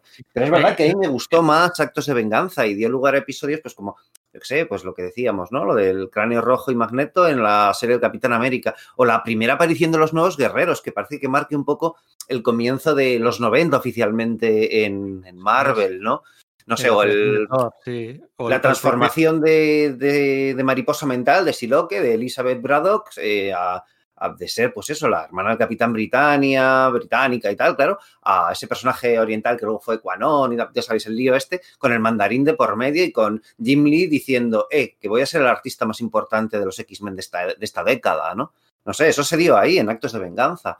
me parece que fue un... Y, bueno, el, que me vas a decir de Spider-Man contra Nefaria, por ejemplo, que son cómics que yo tengo ahí guardados a, fuego en, en la memoria. Y sobre todo Spider-Man contra la portada aquella que recordaréis todos de, Hulk, ¿sabes? En la, Pero espérate, ¿era contra Nefaria o era con, contra Graviton? Jo, no lo recuerdo bien. Eh, que sí, perdona, contra Graviton, sí, que confundido. a, veces, a veces yo también los confundo iconográficamente, ¿no? Siempre me hizo mucha gracia y que, por ejemplo, en los West Coast Avengers, esto, pues eh, Tigra se disfrazase de Madame Mask para irse con Graviton, porque me parecía estar viendo a Madame Mask con su padre, con Nefaria, ¿no? O sea, contra Graviton, Pero, pero sobre todo, sí, sobre todo de los cruces de Amazing Spider-Man se recuerdan por algo, yo lo recuerdo por algo, es por el, el tricentinela aquel, ¿no? Sí, bueno, a mí me gustó mucho más la historia de, del Hulk Gris, las cosas como son, con ese McFarlane y el, pues eso, Spider-Man con el, con el poder del, del, ¿cómo era? El Capitán Universo, ¿no? Y poniendo a la, a, la masa en órbita, que era la típica cosa de te veo de, de Superman de la Silver Age, ¿no? Sí, sí, sí. De todas formas, el que, el que has mencionado tú antes, el, em, el, primer cruce, el primer cruce entre Magneto y, Cráneo Rojo, son dos personajes, 30 años del universo Marvel y, y, si no recuerdo mal, era la primera vez que se cruzaban. Y me parece súper interesante, ¿no? Porque, bueno, pues tienes ahí al nazi, que es Cráneo Rojo, contra Magneto en unos cruces de actos de venganza. De hecho, eran unos cruces de actos de venganza, pero la trama discurría ya después. Una vez había acabado, actos de venganza, continuaba después porque Magneto le encerraba a Cráneo Rojo. Sí, eran las réplicas de, en, la serie de, en la serie de Margurenwald y eran unos números impresionantes porque perdía toda la fuerza Cráneo Rojo después del encierro, estaba a punto de morir y tal, y no sé qué, pero veía una última vez a Steve Rogers y recobraba el brillo en los ojos de luchar contra su enemigo y la verdad es que eran unos números muy y luego todo el tema del nazi contra la víctima del holocausto que recordemos que Magneto originalmente en los 60 y 70 no era una víctima del holocausto claro yo creo que por eso no, había esa, tendencia natural a juntarlos pero en los años 60 y 70 pues era un villano muy unidimensional entonces esa final de los 80 cuando Claremont introduce esa capa y para entonces casi ya llega el momento en el que JM de Matisse pues mató al cráneo rojo. Entonces, pues el cráneo rojo se vieron muerto mucho tiempo, mientras justo Magneto se empezaba a hacer énfasis en, ese aspecto de, su historia que, en el fondo era retrocontinuidad. Entonces, bueno, pues a veces como, ¿cómo no se les ocurrió? Bueno, es que a lo mejor tampoco había habido oportunidad antes, ¿no? Eso es, efectivamente, pero son unos números magníficos, buscarlo. El Capitán América a la altura, pues no sé, supongo que sería a la altura del 360, 365, después de la gema, la saga de la gema sangrienta y de todo, de todo aquello. Actos de venganza, a mí me gusta muchísimo. Eh, la serie, el crossover acaba como tal en los números de Vengadores de, de John Byrne. ¿eh? Con, de hecho, se juntaban las dos costas, con, cuando estaba Han Pym con el traje rojo aquel, luchaban contra la... Bueno, eh, muy interesante. Ah, recientemente, Marvel Comics ha vuelto a, hacer una, una, miniserie, ¿no? Especiales autoconclusivos de actos de venganza, ¿no? Mm, en forma de anuales, en forma de números autoconclusivos, pero más para foguear y para probar a, bueno, a talentos, a talentos nuevos, a nuevos autores, a nuevos eh, promesas y pues bueno, pruébate aquí, pruébate allá, ¿no? Pues al final tienen que dar salida todavía también en su, en su catálogo editorial, pues pues a los nuevos talentos en algún momento se ha hecho toda la vida, ¿no? Y han pues resucitado esta especie de actos de venganza. Aquí, en España, eh, ¿queréis comprar estos de actos de venganza? Pues es muy sencillo, podéis hacerlo como recomendamos siempre en los podcasts de Sala de Peligro en Comics Universal, en Universal Comics, la tienda de cómics de Barcelona, bueno, tienda cómics de Barcelona y, online para el resto del universo, ¿no? Claro. Tal como están las cosas. Eh, queréis compraros pues cualquier tomo de Panini, cualquier tomo de CC, de manga, yo que sé, grapas, novedades, eh, material un poco antiguo, merchandising, juegos, figuras, lo que queráis. Siempre aquí, en Sala de Peligro, recomendamos eh, Universal Comics, porque bueno, son ya 26 años de experiencia en el sector, una cercanía que no es fácil de encontrar en ningún otro lado y sobre todo, pues una tienda de unos 100 metros cuadrados, además tienda nueva, en la que caben todas las novedades, que podéis pedir todo lo que queráis y podéis comprarlo ahí. No, no, no recomiendo precisamente que compréis este tomo de actos de venganza porque no, no, no va a ningún lado, la verdad es que ni siquiera se disfruta por la nostalgia pero el resto de eventos, reediciones que estamos comentando, que vamos a comentar en Universal Comics, universal-comics.com, podéis comprarlos sin ningún problema. Sí, además, eso ya sabéis, eh, una vez pasados los 50 euros, los gastos de envío son gratuitos para los que pues no vivamos en Barcelona, y, pero sí en la península, pues son gastos de envío gratuitos peninsulares pasados los, los 5 euros, como, eh, los 50 euros, perdón, como decía. Y de ese modo, bueno, pues lo que tú comentabas, ¿no? En estos tiempos, pues, pues quizás necesitas una, una tienda online que te pueda proporcionar ese, ese material. Yo sí lo recomiendo, honestamente. sí, o sea, porque vas a encontrar mucha broza, como, no sé, el, fíjate, el mismo Mark Grunwald, el enfrentamiento de Quasar con el hombre absorbente, pero narices, es que luego hay TVOs ahí que son muy chulos, no sé, yo sí, yo sí recomiendo ese tomo. No, yo recomiendo la original, encarecidísimamente, o sea, yo es de los primeros cómics que... Ah, vale, vale, vale, vale, pensaba que... Sí, sí, yo digo, la, sí, el, de, de, lo nuevo, ¿no? no. De hecho, la original era todavía cuando los cómics de Forum eran a tamaño más grande. Eh, sí, sí, sí, sí, es así, es así. todavía no habían hecho la, la transformación total y yo creo que muchos de ellos todavía seguían teniendo el complemento, aunque ya en las páginas centrales. Eso es, cuando la contraportada era todavía una página del TV. O sea, yo tengo esos cómics en casa, los he leído millones, millones y millones de veces. Eh, estamos pisando los años en el año 90 por primera vez, febrero del 90, cuando acaba este crossover. Lo que decimos siempre, ¿no? Los nuevos guerreros, la primera aparición de los nuevos guerreros marca eh, el cambio de década. El cambio, no, el cambio de los 80 a los 90. La década es otra cosa. El cambio de los 80 a los 90 la marca la primera aparición de los nuevos guerreros. Estamos hablando de una época en la que los cómics no se hacían todavía para recopilar, se quedaba mucho para aquello. No se hacían los cómics para recopilarse. Entonces tampoco el evento, o sea, Inferno, cuando se hace Inferno, eh, es, un, se hace como evento, aunque sea un crossover a ojos de hoy en día. Actos de venganza también a ojos de hoy en día es un crossover, pero en su día era todo un gran evento, poner toda la carne del asador, toda la, y claro, eso también ayudaba a las ventas, pues yo qué sé, de, de Mac Spector's Moon Knight, ¿no? O de, de, Quasar de Mark Renwald, que acaba de empezar, o de, pues les venía muy Caballero Luna, perdona, o sea, es que me vengo arriba con ese momento en que se encuentra con el castigador y dices, claro, los Marvel cuando se encuentran siempre sé dónde, siempre se pegan, pues los hostios más enajenados del universo Marvel, cuando se ven, cogen y se saludan educadamente y ya pues se ponen a pegarse con, con Hydra. Es como, pero bueno, ¿qué es esto? en fin, perdona, que me, que, me disperso. Sí, sí, con Loki on fire y con el Doctor Muerte también ahí on fire. Y bueno, vamos a, lo decíamos, Inferno sí que era un evento en el sentido de que lo que hicieron ahí, de esos crossovers de tantos números, de 15 números, no todos de la trama principal, cuando se hicieron, era una gran novedad, ¿no? Y luego ese, ese formato eh, se va repitiendo, ¿no? Proyecto Exterminio, que lo hemos comentado antes, ¿no? El proyecto Exterminio que marcaba ya casi, casi, casi antes de la saga de la Isla Muir, eh, bueno, de, las, de, la tercera saga de la Isla Muir, si me apuras, porque hay muchas veces que se hacen sagas de la Isla Muir. En la de Proteus podría ser la primera, la segunda es la de antes de Actos de Venganza, precisamente, y la tercera es la que si te pones en la que, en la que se libera Magneto eh, de Cockrum, pues también es una saga que sucede en, la isla Muir y es cuando descubres que Moira no es simplemente ah. la, ordenanza de la mansión de Xavier, ¿no? Pues son ahí también un par de números, ¿no? ¿El proyecto Exterminio, un evento? Pues no, ya era un crossover más. Claro, porque ya se había institucionalizado que. Y es precisamente donde se marca la, la cosa, ¿no? Que, que que todos los años tenía que haber un crossover en el universo mutante.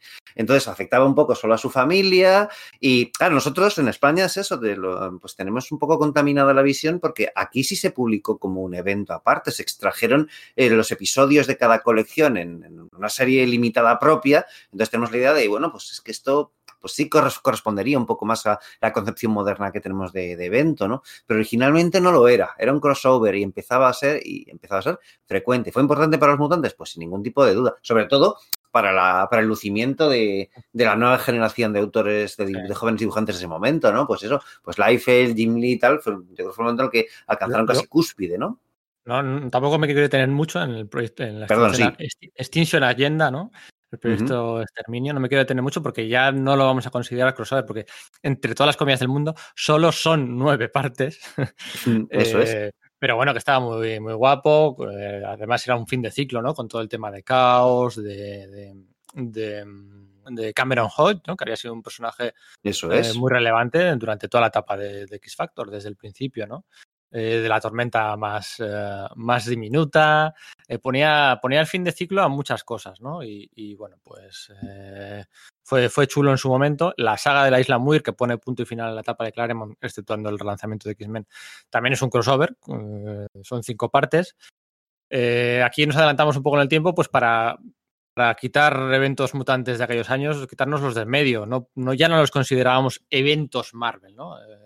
Por, por, lo que dice Sergio, ¿no? Que cambia el paradigma y ya pues es más una, una Sí, una anual, pues como los crossovers de la JS y la JLA, ¿no? Eso es. Pero bueno, aquí estaría la canción del verdugo, que todo yo recuerdo de pequeño, que, me, que se, se, puso, se, yo la compré con el, cuando se recopiló en obras maestras, en las obras maestras aquellas en los tomos negros, eh, que se publicó en dos, en dos tomos. Y, jo, entre que conseguí el primero y el segundo se me hizo eterno con todo lo de cable, con todo lo de Discordia, Apocalipsis, he recibido una paliza uh -huh. bien guapa. A mí se me, se me hacía muy, muy, bola, estaba ahí un jovencísimo Jaeli, ya dibujando. Ah, pues fíjate, a mí no, no se me hizo bola para nada. Fue el momento en el que Jaeli me empezó a interesar porque yo sí que le conocía de, de, de un serial de Marvel Comics Presents de La Bestia o algo por el estilo, creo recordar. Era como, bueno, pues apunta maneras, pero en fin. Y en la canción del verdugo fue cuando empecé ya a fijarme en él. Yo creo que al mismo tiempo que, que en el Namor que hizo con Bern. Creo que, que por ahí andaba la cosa, fíjate. Sí, pero bueno, tenía cierto, había mucho contraste, ¿no? Con el estilo sí. del resto de dibujantes, estaban ahí ya los Kubert y compañía, y cantaba, bueno, no es que cantara, pero a mí no me, ah, me costaba, ya estaba por ahí Peter David también intentando hacer malabarismos para incluir crossovers a la fuerza entre sus series, una maldición que ha tenido siempre, pero que, que ha salido muy bien, y sobre todo, bueno, pues en ese epílogo en el que, en el que Discordia eh, suelta el virus del legado, ¿no? Al final, mira, estos tiempos de COVID, de tal, no sé qué, la verdad que hay una metáfora previa, una comparación previa en los cómics mutantes con el virus del legado, ¿no? Que duró muchos años hasta, sí, hasta en, que hasta, sí, hasta sí, aquel final cutre, cutre y lamentable de Scott Lobdell, creo que dibujado por La Roca, si no me acuerdo mal. Uh, pero bueno, necesario para poner ya punto y final a una trama noventera justo, justo, justo, justo antes de la llegada del nuevo siglo y de Grant Morrison bueno, pues al final muchas veces esas tramas que hay que volver a devolver el genio a su botella, ¿no? ¿Y cómo lo hacemos? Pues de la forma más cutre. Pues ¿quién, o sea, ahora mismo, ¿quién se acuerda cómo ha resucitado Jean Grey? O sea, ahora mismo la Jean Grey de ahora, ¿cómo ha resucitado? ¿Dónde, ¿En qué momento? Sí, en una, nadie se acuerda. O los, los, los Yo no lo recuerdo, que, honestamente. Los niños que se trajo del de, presente, del pasado, Bendis, de, de, que parecía que iba a haber una trama con los mutantes, y al final, ¿cómo? No me acuerdo cómo han cerrado eso, pero no importa. El caso es que llegara que llegara Hickman y dejárselo todo preparado. Bueno, pues cuando llegó Morrison también se cerraron muchas tramas de aquella manera. Más crossovers, atracciones fatales, eh, sí. la Alianza Falange, eh, Legion Quest, ¿no? Al final era un crossover como tal. Y luego ya sí, y luego retrocedemos otra vez al pasado, porque aquí nos hemos saltado hasta el 94, ¿eh? la era de Apocalipsis 94. Sí, 94 o 95, 95 ¿no? porque el año, pasado, el año, pasado fueron 25 años de aniversario, así que tuvo que ser el 95. Fíjate, hemos acelerado sí. hasta el 95. Actos de Ben. Bueno, eh, en concreto lo de Onslaught, espérate, estoy mirando, es, es más no, bien no. del 96. No, no, la era de Apocalipsis. Bueno, es verdad. Claro, sí, sí, la, es verdad, sí. La era de Apocalipsis del 95. La era de Apocalipsis es un evento. Pues sí, es un evento, joder. Eh, no es un evento sí. de maxi serie central, pero era un evento. Pero tiene su especial de inicio alfa y su especial de conclusión omega, ¿no? No sé. Y, se hicieron, hubo miniseries tie-in alrededor. No solamente los títulos mutantes reconvertidos para que encajasen, sino que tenías esta de Universo X, donde te contaban qué había pasado con el resto de los personajes del universo Marvel, con bueno, pues Tony Stark, eh, Ojo de Halcón, Bruce Banner, etcétera, ¿no? Buen, Stacy, buen sí, Stacy. Eso, eso, es, eso es. Dibujado por, todos... Carlos Pacheco dibujado por Pacheco, que eran dos números, hicieron todo miniseries de cuatro, menos esta que fueron solo dos números y no se le da la misma entidad. Pero de la misma forma que estaba un joventísimo La Roca allí, también estaba Pacheco. Y son dos números muy guapos. Contra el prelado es Rasputín, que era uh -huh. uno de los heraldos de, de, Apocalipsis por aquel entonces. Y era un poco para, para liberar, liberar a Europa y todo aquello. Y aquella son dos números muy, muy, muy chulos, ¿eh? Con Gwen Stacy, con Tony Stark. Sí, sí, sí. sí aquí sí. Roger de Forum lo publicó en un, en un tomito de tapa blanda con solapas y tal. Pues muy, muy chulo, llamado Universo X. A mí bueno, me gustó un montón. Y bueno, las series principales están, están muy guay, con esos cambios de alineaciones súper originales, con el X Calibre, con, con, con los Amazing X-Men, Astonishing X-Men, los primeros volúmenes, con, con el Lobezno Manco, el Cíclope Tuerto, el, eh, la verdad es que... El, el, el, el, rondador nocturno retorcido, ¿no? Que siempre es un personaje tan benévolo y verle tan, pues tan escrito por Warren Ellis, ¿no? Con un Warren Ellis que todavía no era una estrella, pero que ya tenía ese lenguaje cáustico en sus series más sí. de los mutantes y tal, pues, pues chocaba, ¿no? Cogiéndole a alguien de un dedo y teleportándose con él, amputándoselo, ¿no? Esas cosas, ¿no?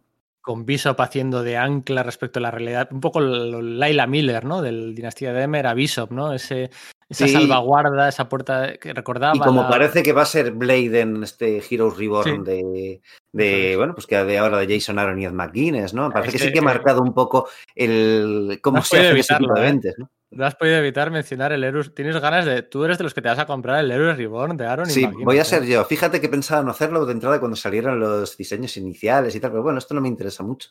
Pero el momento en que he visto el Escuadrón Supremo por ahí, pues bueno, pues ya estoy pues pendiente de, de, la página de Radar Comics para, bueno, pues para reservar mis ejemplares en cuanto el previews me lo, me lo permita. No sé qué me voy a encontrar, pero narices. O sea, eso yo lo tengo que leer y no hay un sitio mejor donde, donde pueda hacerme con, con esos cómics cuando salgan que, Radar Comics, ya sabéis, la tienda que siempre recomendamos de cara a comprar material original de, importación, ¿no? No solamente que tengan en su página, que es muy intuitivo el saber ver, pues comprar para pues, sus TPs y sus Artist Edition o pasarse por, por, por su tienda ahí en el corazón de Malasaña, donde, bueno, pues es una tienda súper pequeñita en la que eh, se nota que sabe de qué están hablando sino que, bueno, pues claro, es que tú puedes hacer el, el pedido del previews ahí, ¿no? A ese, esas complicaciones que teníamos, pues de, bueno, venga, compro el, el tochazo sí. este o lo miro en la tienda relleno. No, ahora lo haces tranquilamente por casa a través de la página de Radar Comics y a partir de 20 euros te llegan cómodamente en casa sí,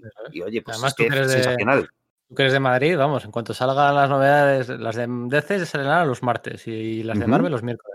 Quieres tenerla el día, puedes pasarte por allí, por la tienda de Madrid y cogerlas todas, ¿no? A ver este, a ver este cómo, cómo acaba. Pero la era de Apocalipsis estaba pensando que realmente no es un evento denostado, o sea, no es un evento, o sea, el 95% de la gente que recuerda la era de Apocalipsis la recuerda con cariño y con. De hecho, te diría que todo lo contrario. Con... Yo creo que es un evento que en su día, cuando se empezó a publicar, y yo incluido, ¿eh? Era como, buf, vamos a ver, esto es como otra vez Días del Pasado Futuro, pero peor hecho y con estos diseños que parecen tan, tan del contexto de los 90, influido por, por, eh, por, las modas que, eh, del, pues del shonen que eran que, que, apretaban mucho en el cómic norteamericano de ese momento y tal. Y en su momento yo no la seguí.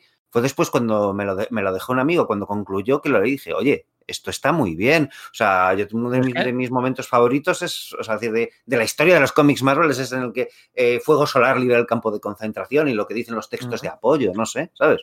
Sí, sí, pero es que hay gente como Mark Wade, Fabián Icieza, Larry Hama, Warren Ellis, Jeff Loeb, Scott Lobdell, Terry Cavanagh, Howard McKee, Roger Cruz, Steve Epting, Joe Madureira, Andy. Kubert, Tony Daniel, Chris Bacalo, And Adam Kubert, Steve Scrow, Terry Dodson, Carlos Pacheco, Joe Bennett, o sea, todos nombres eh, de primer nivel por aquel entonces o un poco más tarde y con unos giros de tuerca súper interesantes que se han intentado imitar durante años y que no se ha conseguido. O, bueno, el romance entre Magneto y Pícara o entre es. que estaba ahí insinuado. Y, o sea, tú te coges, o sea, en serio, o sea, si os entra un arranque de nostalgia, cogeros el, el especial inaugural, el X-Men Alpha. El X-Men Alpha es un número de 48 páginas donde se explica el status quo de todos los personajes de una forma súper de todos, de todos. O sea, con el Alfa y el Omega incluso te puedes leer la, la era de Apocalipsis. Se explica todo, desde, yo qué sé, aunque tengan papeles secundarios como Ángel y Karma o hasta los principales como lo ven, la patrulla, todos, todos, todos, los villanos convertidos a héroes, eh, ese chico salvaje, dientes de sable, Morfo, por supuestísimo. De verdad, yo recuerdo la era, de Apocalipsis, la era de Apocalipsis es un evento, un evento querido, un evento imitado y un evento eh, que explica además mucho de lo que fueron los, los, los 90, ¿no? Porque, bueno, claro, ya pero que te salió un poco además de, de pues... esto. O sea, me refiero que una cosa de la que se solía achacar a los años 90 es que como que no, como que no rendía tributo a la, a la Marvel de las décadas anteriores, que iba muy a su bola. Y aquí, sin embargo, el guion es tan inteligente que para decir, vale, es que hemos previsto la propia disolución de, de cómo vamos a arreglar esto, remontándonos a la saga del, del Crystal Crán, ¿no? O sea, que claro, si Fénix no ha estado en el espacio conteniendo aquello de los Shiar, pues ¿qué pasa con esta realidad? ¿no? Entonces utiliza eso, ¿no? y además, pues el, sí, sí, ya, sí, la, la, consecución de, de, de, la era del apocalipsis venía a través de otra, a su vez, mm, pequeña saga o evento que era lo de la búsqueda de Legión, ¿no? Que era interesante. O sea, conseguían que pareciese orgánico y, ostras, ya, ya la, os digo que a mí cuando salió no me interesaba y luego, oye, muy bien no era un what if cualquiera, eh. la continuidad era muy importante, o sea, aparecían o sea, Iliana y, um, y Destino, que estaban las dos vivas, porque claro, se había cambiado el, el pasado y bueno, pues no, no, habían llegado a morir Destino y Liana, ¿no? Y cómo al final, pues Coloso entra en ira y se carga a todo el mundo, porque claro, si restauras lo típico, ¿no? Había que pagar un precio. Eh, bueno, es muy interesante. Pero bueno, no es el día hoy para hablar todo de la, de la era de Apocalipsis. Hubo muchos más eventos mutantes por aquel entonces, nos podemos eh, crossovers mutantes, los podemos decir de, de, memoria, ¿no? Operación Tolerancia Cero, ¿no? La, la, de Magneto War, las eras de las eras de Apocalipsis que hizo que, hizo Alan Davis unos años después. Que bueno, que no, no, no sé, algo le falló ahí a Alan Davis durante su etapa en, en X. No sé, yo creo que lo hizo bastante bien para lo que, para lo que le venía, pero es que efectivamente no pudo rematar tan bien como hizo, bueno, pues cuando le tocó hacer lo mismo en, en Excalibur, ¿no? Sí, pero tenía todos los juguetes realmente, ¿no? Mm. no, no, no o sea, los, tenía todos los miembros. No había nadie secuestrado por aquel momento, ¿no? Bueno, quitando lo de Lobezno, que luego no era Lobezno, que era un Skrull. Alerta Bendis, ¿no? Eh, lo, lo, de que tenía todos los juguetes y no, no, la Magneto mm. War, luego también antes. Eh, bueno, vamos a obviar aquí los eventos mutantes, salvo uno, ¿vale? Salvo uno. Y luego ya en orden, en orden en orden cronológico volveremos a, a Onslaught, ¿no? Por supuestísimo, pero vamos a ver todos estos. La Alianza Falange, a mí, el Douglock aquel, con... es que podría estar hablando sí. años y años. Eh, pero yo creo que vamos a, vamos a volver Para estar a improvisado esto, la verdad es que, joder, es que me acuerdo de todo, me acuerdo de todo, es increíble. Eh, lo que marcan los 13 y los 14 años. ¿eh? Claro, es que son las lecturas básicas, yo creo, ¿no? Ah. no sé. Pero yo creo que deberíamos volver eso alrededor del, del año 90, 91, sí. porque, bueno, pues todo este esta pequeña derivación era para decir, bueno, pues no vamos a considerar los eventos mutantes, le hemos dado su, su, su pequeño re, repaso para ir a, porque se convertían, digamos, eso en tradición y parte simplemente de cómo funcionaba la franquicia mutante y hay otros que igual deberíamos, eh, pues bueno, pues repasar, ¿no? No hablo del factor terminus y cosas así en las que se volvía a repetir la jugada de, de hacer una especie como de evento detrás de los anuales, porque como decimos, bueno, pues quizás esa fórmula ya estaba superada, ¿no? Eso no lo leí, yo recuerdo ver la publicidad en las contras de los cómics de Forum, pero yo no leí factor terminus. Pero, Pero, por ejemplo, si tenemos algo que sí que habrás leído seguro, que me consta que has leído, como es el guantelete del infinito, ¿no? El guantelete del infinito lo habré leído y releído diez mil y una veces, pero en mis cómics que me regalaron mis padres de aquellas navidades faltaba una página. O estaba rota una página por, ¿Qué me por dices? la diagonal.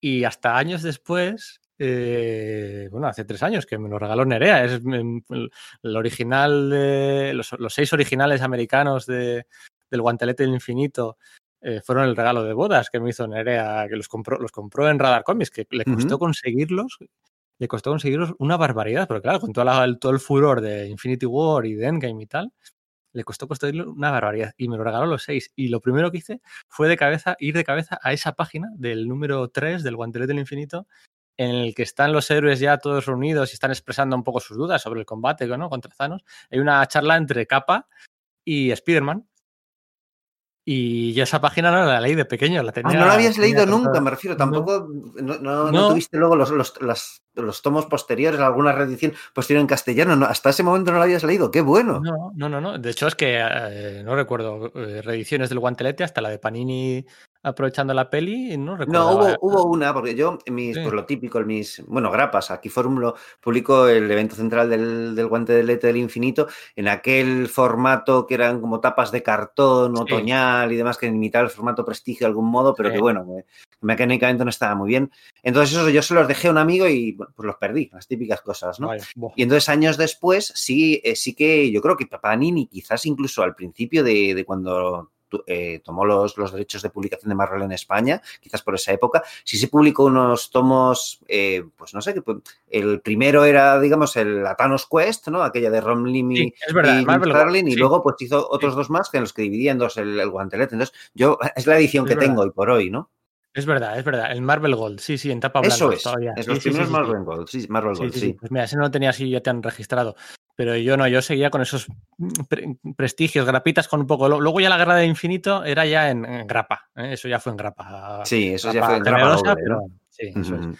Pero, y sí, sí, sí, lo habré leído miles de veces, ¿no? Con ese George Pérez on fire en la primera mitad, luego con un rolling, bueno, pues eh, tirando sí, de correcto. Con, lo que pasa es que, jo, yo siempre, siempre hablamos de esto y siempre tenemos lo mismo. Claro, no, no, si Ron Lim lo hacía bien y, y había estado en Estela Plateada y había estado en Thanos Quest y era el, si no podía estar... en América. Sí, eso es, ¿no? Pero me refiero que, que, en concreto que estaba con Starling contando esa gran historia de Thanos, ¿no? Entonces uh -huh. no, no, no, podía haber otro tío más adecuado para sustituir a Pérez si Pérez pues quería irse a hacer la guerra de los dioses en DC. Pero, ojo, reconoce que es un poco coitos interruptus, que justo cuando van a chocar los héroes con Thanos, ahí se, se produzca el cambio de página. Sí, sí, sí. Creo que Josh Pérez llegó a dibujar alguna del número 4, que es la, el comienzo del combate, no sé si una o dos. Sí, sí, eso es, son dos páginas y justo cuando se abalanzan sobre, sobre los héroes Sí. y Thanos los congela en el aire Sí. y, y- y ya los reinicia para que empiece la, pues la- el, gran festival de, de galletas, ¿no? Pues es Sí, ahí sí. donde empieza el IM. El número cuarto arranca con una splash de Namor, el Señor del Fuego, Thor y Iron Man ah, atacando hacia la página, hacia el lector, atacando a Thanos. Esa primera página es de Josh Pérez. Eso es. Lo- luego las plays y luego ya todo cambia. Pero bueno, que yo no me quejo de Ron Lim, ¿eh? Ron Lim para mí eh, tiene, ha cometido un, cometió un gran pecado, ¿no? Ron Lim es a través, gracias al que entró Rob Liefeld a trabajar en la industria, ¿no? Son amigos desde pequeños los dos. Ron Lim y Rob Liefeld, y, Rob Lief- y Ron Lim enchufó a Rob Liefeld. Y ese es el gran pecado de Ron Lim, pero a mí me gusta, ¿no? Y su Capitán América que fue posterior, sí, me gusta. Pero bueno, al final lo que decíamos, este es un evento que viene de una historia río que sí ya se estaba contando en Estela Plateada, donde, se re- donde la muerte resucita a Thanos, que estaba muerto por aquel entonces, y luego de los dos prestigios aquellos de Thanos Quest, donde Thanos va, va ah, consiguiendo las, las seis Eso. gemas del infinito, ¿no? Contra el Que ya las había poseído antes, al final de la etapa de Starling en los años 70, pero aquí es cuando, cuando se dice, no, es que no las has estado utilizando bien. Esto no sirve simplemente para generar un rayo de energía poderosísimo que revienta estrellas, que muy bien. No, no, es que esto puede, eh, pues eso, moldear la realidad con el guantelete. Eso, no- es decir, las gemas andaban por ahí desde hacía pues 10, eh, 10, 12 años antes. Lo que pasa es que es ahí cuando se dice, no, espérate, esto es más de lo que parecía, ¿no? Ese elemento que parece tan fundamental hoy para el, para el universo Marvel, pues no surgió porque sí, ¿no? Sino que fue como una especie como de revelación por retrocontinuidad, ¿no? Que corrígeme si me equivoco, durante todos los años 80 Thanos estuvo desaparecido, salvo la escena onírica de final de la muerte del Capitán Marvel, que, Eso es. Estuvo muerto, muerto. Eh, Adam Warlock lo había matado y le había converti- convertido su cadáver en una estatua que adoraban Eso los piratas espaciales. Y bueno, pues el guantelete, que, yo he dicho cuál, es, cuál era mi evento favorito. ¿El- ¿Este es el tuyo o tienes algún otro? Este es el mío, sí, este, Este es, es el tuyo. mi evento favorito de Marvel. Seguido muy de cerca por Secret Wars de, de Hickman, ¿eh? Pero este es el mío. Este, o sea, realmente lo, lo pillé con muchas ganas. "Joder, soy yo, soy, es Jim Starlin, entiéndeme, ¿no? Pero es que además eso es Jim Starlin con George Pérez y tal. luego es verdad que los siguientes eventos de, de Starlin, la Guerra del Infinito, la Cruzada y tal, sí, es Jim Starlin, pero no es el Jim Starlin que más me gusta. Me gusta, pero no, no a ese nivel, ¿no? Pero es que aquí además eso decías, jo, es que Pérez ha vuelto a Marvel para hacer esto. Podemos tener por fin una, una crisis en tierras infinitas. Sí. Y además eso con Thanos y con Starlin, ¡buah! es que era una gozada. Por eso quizás mi, mi bueno, pues eh, esa reacción que digo un poco de coitus interruptus ante el hype, ¿no? Como cuando llega Ron Lim, ¿no? Porque era como el evento que yo realmente soñaba desde que era pequeño, por fin lo tenía materializado delante, sí. Es mi evento favorito, sin duda, porque además me parece que Starlin hace lo que puede con las caracterizaciones y las hace bien. Ese momento en que, bueno, pues... Eh, lo ves no sube a la azotea y resulta que está ahí. Hulk, ¿no? No, que he subido a fumar, eh, están diciendo abajo, no, que está Hulk, guau, si es que estos, si se llevan a matar, que porque son súper enemigos. Y cogen, tienen esa conversación de, sobre que ambos son monstruos, que igual no son tan distintos uno con el otro. O la impotencia del Caballero Luna, que salen pues en tres viñetas. Claro, lo que está sucediendo es bestial, es cósmico, y él está haciendo pues lo que puede, ayudando a gente de, pues, de salir de incendios y de los escombros y tal, y de, bueno, es que esto me supera, ¿no? Pues eso, la- el tema de todas las muertes que hay. Me parece que está muy bien manejada la, la caracterización y cómo funciona lógicamente todo. No sé. Es que es eso. Sí, ¿Qué Me te voy a gusta, me gusta no? además, bueno, eh, evidentemente es un evento que se ha convertido en mainstream, ¿no? En cultura pop a raíz de la película y, y tú lo lees y rescatas muchas cosas, ¿vale? Hulk no, no aterriza, en la peli es Hulk el que aterriza en el Santa Sautorum de Doctor Extraño, pero es que aquí tienes esa escena muy similar y es este la plateada el que aterriza, ¿no? El que se estrella, bueno, más que aterrizar, estrellarse, o sea, luego lo lo de- la página del, chasquido eh, sigue poniendo los pelos de punta. Me gusta, eh, generalmente a mí los eventos me gustan cuando dan luz cuando dan cuota de pantalla a los personajes secundarios, ¿no? Porque al final estamos ya hartos de ver que Spider-Man, Lobezno, Iron Man o Hulk salvan el día, ¿no? Estamos un poquito hartos en sus series regulares. Así que aquí me gusta mucho pues, que personajes como, no sé, Mephisto, el Doctor Extraño, Warlock, Nebula, Star Fox, am, Quasar.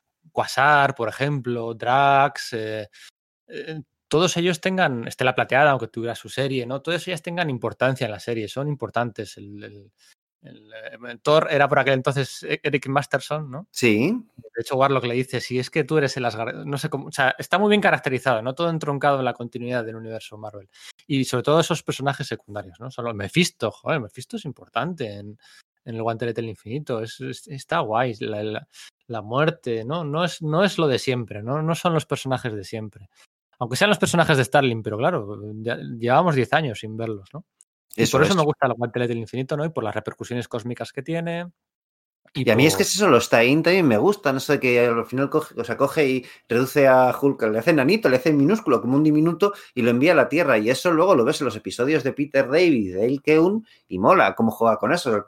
Es verdad, se lo toma medio cachondeo, pero luego las implicaciones que eso tiene para, para, para Rick Jones, el tema de que haya muerto la gente y todas las conversaciones que tiene, pues eso, pues con, con el Doctor Extraño molan, o el, o el episodio de que involucra a Spider-Man dibujado por Rick Leonardi, en el que es pues medio muere y se tiene una soñación con la muerte y tal. Ah, dio pie a que se hiciesen buenos tie-ins, que habría de todo, pero recuerdo los buenos, claro. Pero es que eso indica que los hubo, ¿no? Sí, eso es. Así que, pues bueno, el guantelete del infinito que os vamos a contar. Son seis números publicados. Pues no, si es que ya lo habéis todo. si adelantamos un, año, eh, Jim Starlin eh, con Ron Lim repitió la jugada con, el, con, la, con la Guerra del Infinito, ¿no? La Guerra del Infinito eh, curiosamente, para mí, fue el segundo cómic que me compré. O sea, yo me leí La Guerra del Infinito, me la leí antes que el guantelete, ¿no? yo empecé a coleccionar cómics cuando, eh, no sé, el 93, 94 sería una cosa así. Y La Guerra del Infinito, el número uno, con aquella portada que era un tríptico que se desplegaba y que tenía todos los héroes, como verlo que en el centro, el Capitán América lo vendo, todos los héroes. Claro, es que eso para un chaval de, y, tenías todos los héroes allí, en aquel tríptico, y en el número dos luego estaban todos los héroes pegando entre sí. Para mí La Guerra del Infinito fue el segundo cómic que me compré. El primero fue Operación Tormenta Galáctica. Que aquí en España se como serie, aparte y se publicaron, pues supongo que el primer mes y el segundo mes. No, ojo, el primer cómic que me compré, eh, con mi paguita, ¿no? Tal, que como, se dice, ¿no? En los domingos, tal. Que a uno me habían regalado antes, ¿no? El anual 6 de donde nace Franklin, eh, y aparece ahí tal Anilus y... Sí, este, este tapadura publicado por Montena, ¿no? Alguno de estos. Eso es, alguna cosa, un especial primavera, verano, no sé qué, bueno, no me acuerdo bien de aquello. Pero el, primer, el primero que me compré fue Tormenta Galáctica y el segundo fue esto, porque es que tenía un reclamo en la portada de que estaban ahí todos los héroes participando. Eh, eh, era un poco por repetir un poco esquemas, ¿no? Las gemas del infinito, esta vez ya no, no podían funcionar al unísono, no había tanto peligro, que si eternidad, eh, estaban por allí Kang y el Doctor Muerte otra vez, el Doctor Muerte que estaba también en el guantelete, estaba también en la guerra, estaba en actos de venganza, el Doctor Muerte en Secret Wars, el Doctor Muerte ha estado presente en, la, en, las, en las Secret Wars de Hickman, si te fijas, el Doctor Muerte siempre ha estado ahí metido en todos los ajos, el tío, es increíble. Es mi villano eh, favorito de, de Marvel, así que no me oirías quejarme por ello hasta el ultimátum. Em, sí. Y, bueno, pues la guerra del infinito pues tenía la gracia esa, ¿no? De que, de que había unos clones ahí malvados, tal, no sé qué, se obligaba a los, a los héroes a enfrentarse entre sí y luego pues ya todos partían hacia el cosmos con una importancia otra vez de Quasar, de Gamora y de demás. Recuperar al Magus este de... Para luchar contra el Magus, eso es, ahora con, en vez de con el pelo afro, que es lo que se llevaba en los años 70, ahora con una coleta, que es lo que se llevaba en los 90. Ese cambio estético para los nuevos tiempos, se enfrentaban al Magus, que era el lado, ¿no? Porque al final, del guantelete del infinito, cuando Warlock obtiene el, el bueno, tiene, coge el guantelete él, ¿no? Porque hay una refriega ahí, al final todo es una pelea, una refriega, en la que eso me molestó, que Drax y Hulk como se interrumpen entre ellos, que era un poco absurdo. Em, eh, a mí eso me hizo mucha gracia, de verdad que sí, porque era, eso me, pareció una vis cómica, ¿no? Pero, pero me, hizo mucha gracia que, que, fuese eso de que, bueno, pues Drax había empezado a ocupar el lugar de Hulk en el universo Marvel, porque Hulk ahora era inteligente y a Drax al resucitarlo le habían vuelto, vaya, pues básicamente... Del, del guantelete hay una cosa que me molesta y es que en la portada del número uno aparece un personaje arriba a la derecha que luego aparece tan solo en dos páginas en el, primer cómic y no vuelve a salir. Es un Skrull. Aparece una reina Skrull, un rey Skrull por ahí. Eh, fijaros en la portada del guantelete. Mm. Sí, es verdad que a los, a, los, grandes poderes cósmicos eh, a nivel imperio o tal, simplemente se, les, despacha rápido, pero por lo menos se ocupan de ello, ¿no? Aparecen poderes cósmicos, pero en plan las, los grandes semidioses y representaciones metafísicas estas, ¿no? Los caos, orden, eh, los celestiales, todo esto. Sí que es verdad que igual dices, bueno, un par de escenitas eh, pues con, con, esos tíos interactuando, pues hubiese estado bien, lo hubiese hecho más cósmico. Bueno, para ese tipo de cosas tuvimos luego Aniquilación años después. Les, sale fuera del alcance de este podcast, ¿no? Sí, sí, pero les, les a los Skrulls les regala un, un, puesto en la primera portada del Guantelete Infinito, pero luego sale una viñeta, luego los Kree en el número 2, parece que se promete una nueva guerra Kree-Skrull, pero eso no, no vuelven a aparecer. Es un poco... Y, joder, para haberles dedicado un, tiempo, un espacio en la portada. Pero bueno, Warlock se desprende de su lado bueno y de su lado malo para ser completamente justo utilizando las gemas del infinito y entonces su lado malo vuelve a la carga en la guerra del infinito y su lado bueno, la diosa, en la, en la secuela, en la tercera secuela de la cruzada del infinito, ¿no? que ya sí que era que era una miniserie de seis números también, pero donde los tie-ins eran mucho más importantes, sobre todo los de la, los de la Guardia del Infinito, ¿no? La serie Eso es, pero ya tenía su propia colección Warlock y todos los personajes secundarios asociados, ¿no? Y entonces, pues bueno, yo sí que recuerdo estos dos con cariño, con mucho cariño, pero bueno, yo entiendo que aquí ya sí que son más denostados o son más, bueno, pues un poco la vuelta a la bola al triego, ¿no? Con, repitiendo la jugada en muy poco, en muy poco tiempo, 91, 92 y 93. Entonces, pues bueno, tampoco me voy a poner aquí a defenderlos a capa y espada, los hemos nombrado. Sí que los considero eventos. Eh, eventos sí, pero además, es que encajan muy bien en la. impactan sobre todo el universo. Hay teams a lo largo de casi toda la, línea de colecciones y hay colección central. Me parece que hay pocos requisitos más que se les pueda pedir, ¿no? a los ojos del 2021, esto es un evento de manual, ¿no? Cumple con todas las, con todas las condiciones. Así que bueno, no sé si tú quieres decir algo de la guerra y del guantelete o... Poco más, es que a, mí en cambio ya me gustaron menos, digamos que, es eso, que el guantelete me ha encantado, pero sí que tenía esa sensación de la que has hablado, ¿no? Que era bueno, pues exprimir más de lo mismo. Y, ojo, que fíjate que era, que era Starling, ¿no? Pero quizás ahí me parecía que, que no estaba dándome todo lo que Starling me solía dar, ¿no? Tenía conceptos pero chulos Pero en la, cruzada estaba guay, porque al final la diosa, eh, digamos que separaba mm, secuestraba o hipnotizaba a los héroes eh, para formar de nuevo dos bandos, les, les, hipnotizaba y les secuestraba en función de sus creencias religiosas, ¿no? Entonces, sí. Eh, había una caracterización muy buena por parte de Starling de todos, o sea, todos los héroes, quiere decir todos los héroes. Alpha Flight, los eh, Vengadores Costa Oeste, todos los, todos los héroes. Yo recuerdo que el de Iron Man, cuando la diestra se le, se le encuentra, está muy bien ese, ese diálogo que tienen Tony Stark y, ella de lo que es espiritualidad, lo que es fe, lo que es ciencia, lo que no. Si, si no te voy, no voy a negar que había cosas chulas, pero digamos que no era ese, ese nivel de disfrute absoluto que sí me daba lo otro, ¿no? Y la sensación de que no, ya no vas, o sea, no se pueden hacer tantos cambios radicales eh, no sé, que ya no puedes repetir la jugada, es que repetir la jugada otra vez otra vez, pero bueno, lo que iba a decir, yo recuerdo a Aurora, ¿no? Que tenía ese desdoble de personalidad y una personalidad era como más religiosa y la otra no. Entonces, cuando caía una personalidad a otra, había unos pifostis tremendos entre los héroes y tal. Pero bueno.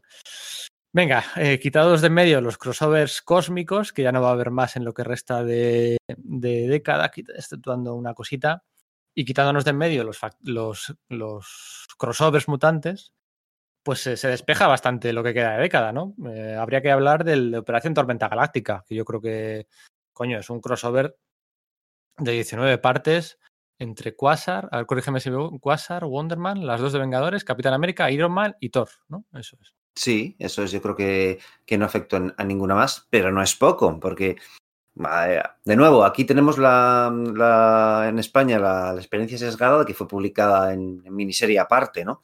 Pero a mí sí me parece un gran evento porque realmente es importante y además fue un poco definitoria de los tiempos, porque al final, esto es igual un poco incurrir en spoilers, pero creo que es importante esta, esta reflexión porque al final los Kree, que eran un imperio galáctico que estaba establecido desde hacía milenios y que habían aparecido desde los Cuatro Fantásticos de, Jack Kirby, terminan siendo asimilados por los Shi'ar, ¿no? que eran un, pues en el fondo era un imperio galáctico que había surgido los X-Men. Y te da un poco la idea de cómo, de que es que así es como funcionaban los tiempos en los años 90. Los X-Men habían devorado como franquicia al resto de, de bueno, pues de, familias de, títulos y de aspectos del, del, universo Marvel, ¿no? Entonces, aparte de que está muy bien elaborada, porque los momentos de caracterización con Estamos como muy acostumbrados a, ver a Iron Man y el Capitán América pues enemistados por, temas de postura moral o de seguridad, todo esto, ¿no? Lo típico. Pues ahí no fue la primera vez que se mostró, porque ya, lo, ya lo habíamos visto con Shooter, etcétera, pero sí que fue de las primeras veces donde se plasma con, enorme crudeza el, conflicto moral, ¿no? Incluso las Star Wars lo habíamos visto, pero las consecuencias de Operación Tormenta Galáctica son muy son muy importantes para los personajes. Además, solamente el título ya te evoca a un momento de cierta importancia y cierta relevancia en la historia moderna, ¿no? Bueno, pues ese, título evocaba directamente la Operación Tormenta del Desierto de la primera Gran Guerra de Irak y los conflictos con Irak pues han, ido marcando pues un poco la, eh, pues la historia de, los, de los últimos años, la civilización occidental, ¿no? y, bueno, y, los, los, problemas, bueno, en los telediarios a orden del día estaban aquellas acciones militares de Estados, Estados Unidos en, al comienzo de los 90, pero también estaban las, las preocupaciones eh, medioambientales sobre las, eh, Eso es. Los, manchas de, las erupciones solares del Sol, ¿no? Y el cambio climático y, tal, ya estaba en los 90 y todo esto se refleja, ¿no? Porque al final aquí tenemos que los, los IAR y los Krill lo que hacen es utilizar el sistema solar terrestre, el sistema solar, nuestro sistema solar, como patio trasero para sus em, transiciones, em,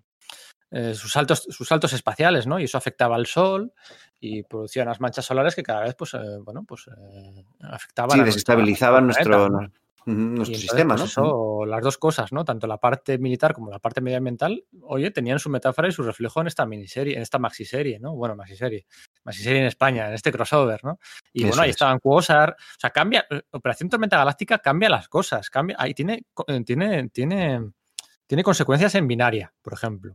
Mm es poco la que acaba salvando el día con Quasar, del Sol y tal. Tiene consecuencias en el Caballero Negro, porque al final el Caballero Negro es el que mata a la inteligencia suprema después del debate en el seno de los Vengadores. Tiene consecuencias para la visión y Wonderman, porque años después, cuando tú lees el primer número de Force Works, es que los Kree han vuelto para cargarse a los dos que consideraban responsables de la detonación de la negabomba en el espacio tiene consecuencias, evidentemente, en, la, el seno del grupo, ¿no? Que se divide, que tengo grabadas a fuego esas viñetas en las que están unos vengadores por un lado a favor de matar a la inteligencia suprema y otros por otro, ¿no? Con cristal y. Tiene, tiene, de verdad, tiene Y ese debate también se da a los aficionados. Es que, claro, en Civil War dices, no, ¿de qué lado estás tú? ¿No? Como que se, se promovió este debate. Pero yo recuerdo tener esta conversación con los amigos que tenía eh, que leían cómics y unos estar a favor y otros no. Y, bueno, pues tener tus argumentos a ese respecto, ¿no? Y que luego, pues ahí estaba Andrés Capulo dibujando, por ejemplo, que no está nada mal tampoco. Estaba Steve Epting también, estaba, había gente súper solvente. Eso es, eh, quizás lo que lastra al, evento es que hay gente, o sea, es, una, es que es un evento muy correcto, hay gente súper solvente, súper profesional, pero no hay ninguna gran estrella dentro. Entonces, quizás es por lo que mm, queda un poco mm, pues más para atrás, ¿no? En, ningún aspecto se puede decir que en ese momento fuesen grandes. Es que no dejaban, de ser, no dejaban de ser las series de Vengadores, pues claro, pues no, no había estrellas en las series de Vengadores. Claro, sí, sí, pues es, es lo que digo, ¿no? Pero bueno, eh, luego tienes un vistazo a toda la franquicia, desde el Rayo Viviente y Spider-Woman hasta Goliath, eh, Clint Barton, ¿no? Que recuperaba el suero del, del, suero PIM para quitar el puesto a los agentes que iba Pero es que los paralelismos también con la guerra Kree Skrull estaban por ahí. Eso pues como que lo, acentuaba un poco, ¿no? En las manipulaciones de, la inteligencia suprema, de... Eh, ahí se me olvida el nombre de la hermana de Lilandra. De... Ave de muerte. Ave de muerte, ave de muerte, eso es. La verdad es que muy chulo, muy chulo. Un crossover, un evento también de los mejores que, bueno, pues de una época en la que los Vengadores, claro, no abusaban de, no abusaban de esto, porque al final los que abusaban de esto eran los, los, los X-Men, que curiosamente los X-Men, curiosamente los X-Men, su editor era Bob Harras, que era a su vez el guionista de los Vengadores, o sea que digamos que Bob Harras ordenaba que Love del Nicieza y compañía hicieran un evento anual, pero luego él, que estaba de guionista en Los Vengadores, nadie le obligaba a ello, ¿no? Y no, no lo sabía. Hubo uno unos años más tarde del que ahora supongo que hablaremos. No nos queda otra. Eh, bueno, ¿a cuál te refieres? ¿A Lazos de Sangre? No, bueno, mira, de ese sí me gustaría, me gusta hablar. me refiero al de la encrucijada, pero bueno. Ah, bueno, sí, eh, claro. Pero Lezos de Sangre yo creo que sí que es importante, además, como evento, porque marcaba el 30 aniversario de los dos grupos de personaje, de los Vengadores y de los X-Men, y ya me parece que estaba bastante bien resuelto, ¿no? Sí, sí, sí. Em, con dibujo de Kuberts. Con, y eh, Steve Epting estaba por ahí, y Steve Ross era el que dibujaba a los Vengadores Costa Oeste. Puede ser, puede ser. La verdad es que sí, a mí aquel me gustó también, con, con toda la excusa de de Luna, de Magneto, de Cristal, de Mercurio, de los Inhumanos, los Vengadores rompiendo con la ONU. Eh, estaba por allí, ¿cómo se llaman estos secuaces de Magneto? Eh, los acólitos. Los acólitos, eso es. Estaba, estaba guay, la verdad es que sí que está guay. Pero bueno, es un crossover, ¿eh? No, no. Es un crossover del Sí. aniversario. No, Es- en realidad no es sí. evento. Había cosillas por allí como. Pero, a lo que ves que sí tiene un cierta- una cierta importancia. A mí me, da- me queda ahí como en la. Es decir, es ahí donde acaba la colección de los West Coast Avengers y luego se tiene que transformar en Force Works, ¿no? Sí tiene un, un impacto, ¿no? Y llamarlo evento, pues quizás sea ex- excesivo, pero Mm. por lo menos comentarlo no creo que, que no sobraba Sí. aquí. Que mencionar, sí. Y luego pues había cositas como, sobre todo ya de la parcela de los hijos de medianoche, que yo no he leído, pero sé que había eventos por aquel entonces. Sí, porque, bueno, de hecho, el- Los Hijos de Medianoche como franquicia surge de un crossover. O sea, estaba por ahí la, la serie del, del motorista fantasma que estaba teniendo muchísimo éxito y se decía hacer pues toda un- una línea de títulos alrededor. ¿Y cómo se hacen? Pues se hace mediante un, pues un evento, ¿no? Era eso, el Rise of the Midnight Suns, que estaba compuesto también pues, por eso, por los números uno de esas nuevas series, ¿no? Es eso, es decir, también los 90 tienen eso, que se empiezan a, Mm. generar eventos de, de familias más concretas y en algunos casos dan lugar a, dan lugar a ellas, ¿no? Yo este no, lo- no lo he leído, no lo he leído porque, bueno, al final había que, en su día, claro, no tenía mucho dinero.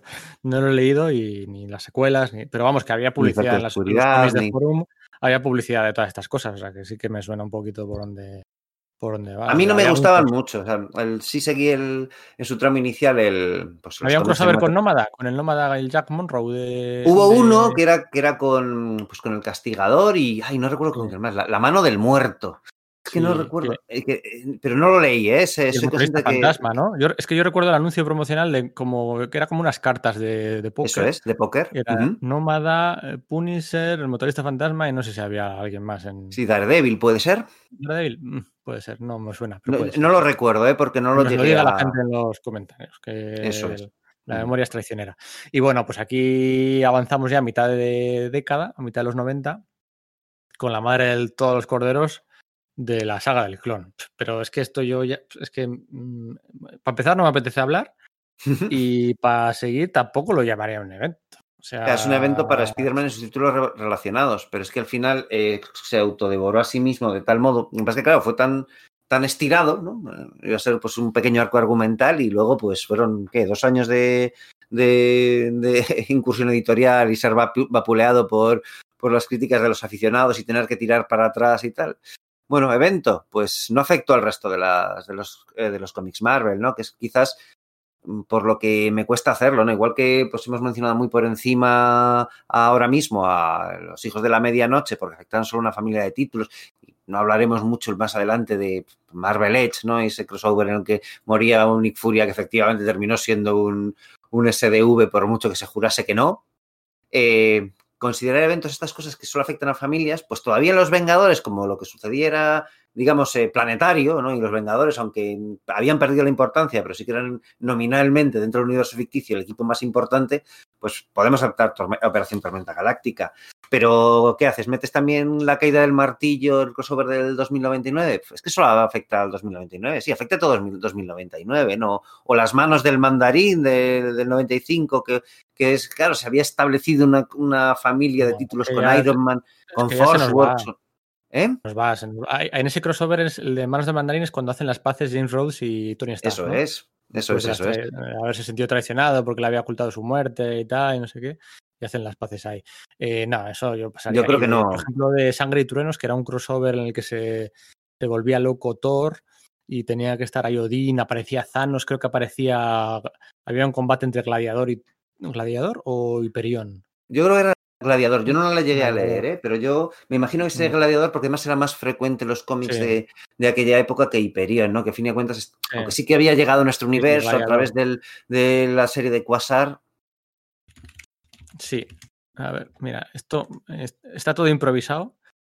Este Y así nos va a veces, ¿no? Pero este, est- esto me vais a dejar que lo busque. Mm. Eh, Sangre y truenos, que aquí era Sí, una que además lo de dibujó, siete eh, números. Un tío que se produjo poco en los cómics Marvel y que hizo, ha hecho cosas en Dark Horse, como aquella novela gráfica de Atlas que, se, que publicó aquí Forum, o eh, hace unos años publicó otra novela gráfica eh, guionizada por, por el director editorial de Dark Horse Comics, se llamaba, pues, ¿cómo era? La Legión Atómica, que es, bueno, pues una, una especie de lirio retro. Es un tío que a mí me gusta bastante, pero que lo hemos visto muy poco. Y sí que apareció en, estos cómics que, bueno, pues pues, no tuvieron una especial repercusión, aunque aquí sí que se publicaron como miniserie aparte. Como miniserie aparte, sí, para recuperar terreno. No, estoy viendo las portadas y aparece Thor contra Estela Plateada, Bill Rayos Beta, Adam Warlock, Maxam. Acuérdate de Maxam, el miembro. ¡Ostras! Misterioso miembro de la guarida. Sí, de la sí, sí, sí, sí, sí, Había olvidado ese ser. Aparece Thanos, aparece Odín. Pero yo te juro que yo recuerdo una pelea contra un alter ego de Superman en Sangre y Truenos, que yo creo que estoy casi seguro de que era contra Gladiador. Gladiador se deja caer por aquí. Pero bueno, en cualquier caso es un crossover, ¿eh? un crossover entre, entre Thor y, la Guardia del Infinito y todo. Y todo aquello. Así que eso no lo vamos a contar. No vamos a contar tampoco lo que decías tú del crossover de los 2099. Y nos vamos ya al Over the Edge, ¿no? Una especie de crossover con Alpha y Omega. El primer era como, era como un proto Marvel Knights eso es. De la Marvel, de un par de años antes de Quesada y Palmiotti del 98, intentar hacer una línea pues con el Hulk, Punisher, Daredevil, Doctor Extraño, Motor Fan. Como esa serie es como más, mm, quizás eh, tratando de darle un, aplique un poco más vértigo. Ahora cuando Hulk es la serie regular está dibujando eh, Liam Sharp, el Motivo Fantasma la está dibujando em, Salvador La Roca, estaba el Punisher por ahí, que yo creo que acababa de dejar de tener colección propia después de toda la enorme, de colección, colecciones propias, después de la enorme popularidad que había tenido a finales de los 80 y principios de los 90, de repente se había ido abajo. Pero también está el Doctor Extraño que mm, también iba y venía respecto a colecciones, ¿no? Eh, entonces, arrancaba, arrancaba potente, ¿eh? con eso, el Punisher que se cargaba Nick Furia y tal, y no sé qué, arrancaba guay, pero bueno, al final eso se fue desinflando y, y de nuevo, estamos en lo mismo. Eh, evento, evento, pues es que yo no sé, no lo llamaría. No, tiene alfa y omega, además que, de nuevo, es que fue, al igual que lo de los hijos de la medianoche, fue una forma de, bueno, pues de, iniciar una, una saga. Hmm. O sea, vamos, de una saga, una, familia de títulos, ¿no? Una, una, franquicia, digamos, ¿no? Eso se editó aquí en España de aquella manera. Bueno, yo sí que lo recuerdo, bueno, estar muy a bordo, ¿no? Yo estaba muy a bordo con el Punisher de los 90, con el War Journal y con todas aquellas series que había, ¿eh? Acuérdate cuando hubo una, un, segundo Punisher masculino y una Punisher eh, femenina también en plenos años 90 y había una, un Punisher 2099, o sea, la fiebre de Punisher... Pat Mills. Eso es, la fiebre de Punisher en los 90 pegó muy, muy, muy, muy fuerte. ¿eh? Ahora que se está hablando tanto de, de Punisher y de Marvel y de la calavera, ¿no? Y lo que implica y todo eso, ¿no? Em, bueno, ojo, no, estamos todavía en el año 95. Antes hemos ido para adelante un poquito con algunos crossovers eh, mutantes, pero todavía estamos en el, el, año 95. Y el año 95 tuvo lugar uno de esos crossovers, no lo llamaría evento, pero lo vamos a mencionar de pasada, Em, de Infausto recuerdo que fue La Encrucijada, el crossover de los Vengadores. Sí, efectivamente. Claro, evento no es porque, bueno, pues eso afecta tan solo un poco a la familia de títulos de los Vengadores, ¿no? Y bueno, la afectó muy profundamente porque bueno, pues, mm. sacaban aquello de que Tony Stark desde mm, principios de los años 60 ya siendo un peón controlado mentalmente de Kang, eso interrumpió pues muy bruscamente la etapa de que Len Kaminsky estaba haciendo en Iron Man, eh, la historia hasta que se traen un Tony Stark adolescente, todo reconvertido, unos nuevos diseños de los trajes pues creados por Mike Deodato y su estudio, ahí mm. está invasión de dibujantes brasileños y demás, que bueno, pues sí que puedes decir que hay algún episodio donde pues está por ahí Mark Wade y hasta ahí podemos leer de que esté bien aquello, ¿no? Sí, bueno, lo que es cierto es que nos la vendieron, nos la, y nos la estaban vendiendo, nos la promocionaron, mejor dicho, eh, por todo lo alto, ¿no? Con grandes víctimas, iban a morir muchísima gente, iba a morir. Pero bueno, luego al final moría Marilla, ¿no? Que era la niñera. Sí, inhumana. Inhumana moría Chaqueta Amarilla, ¿no? La, Eso es. La chica y moría, no recuerdo si moría. Bueno, Tony Stark, moría de bueno, Tony Stark eh, pero canónico central moría, ¿no? Porque claro, ha sustituido ahí por el chaval pero claro, eso tenía truco, ¿no? Pero, pero sí, sí, sí. Yo ya, yo en ese momento ya había empezado a comprar el, a través del Previews y tal, y aquí se anunció fuerte, pero en Estados Unidos realmente le dieron mucho, mucho bombo, y yo veía esos diseños en, pues eso, en blanco y negro y tal de Adorato, y decía, oye, esto puede estar muy bien. Claro. Sí, era un intento de, de, volver a los Vengadores al primer, a primera plana, ¿no? Porque después de verse en Tormenta Galáctica fue un poco travesía por el desierto aquellos años, ¿no? Después de lo de Proctor y tal, lo que sí, luego la saga del Segador, que sí. La verdad es que el fin de Ima, bueno, pues no estuvo eh, todo lo bien. Los cuatro fantásticos tampoco, ¿eh? Por aquellos años. Mm, eso explica, es. El, Héroes Reborn se explica, explica muchas cosas. Um, y aquel crossover, pues bueno, yo recuerdo que posiblemente esta fuera la primera portada, el de la encrucijada, porque había dos especiales, ¿eh? el de la encrucijada y el de shock temporal. Mm. Um, por cierto, encrucijada ya no se dice de encrucijada. Ahora mismo la traducción oficial de The Crossing, The Crossing, que era el título en inglés, la traducción oficial ya no es la encrucijada por Panini, es la traición. O sea, este evento, este crossover, se conoce como la traición. Y como, bueno, como tenía un, um, un episodio inicial, el de la, el, bueno, el, one shot de, de, de, Crossing y el de Shock Temporal, Shock Temporal no iba al final, ¿eh? iba casi al final. Bueno, pues como era una especie de alfa y omega, pues sí que podríamos decir que es un evento, ¿no? Pero bueno, cruzaba con Force Works, ¿no? Ya estaba Force Works. Eh, Ojo de Halcón regresaba a los Vengadores en aquel momento. Que luego Tony, Tony hacía pasar, hacía creer a todo el mundo que él era el asesino. Uh, la puerta aquella de la mansión, que ya uh, estaba por aquí, aquí aquella alineación con grito y con tanta gente. Sí. Lo que iba a decir, yo recuerdo que esta es la primera portada de Brilli Brilli.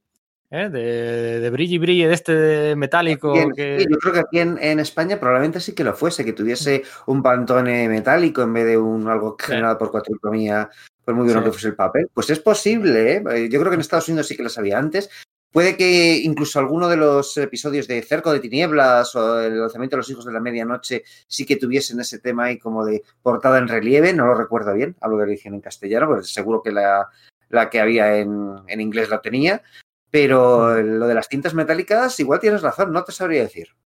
Sí, sí, ahí recuerdo la portada doble, ¿no? Con, que ponía abajo Bob Harras, Cabanagh y Dedato, ¿no? Y salía pues Thor con aquel Traje noventero que ya sabéis que a mí me gusta.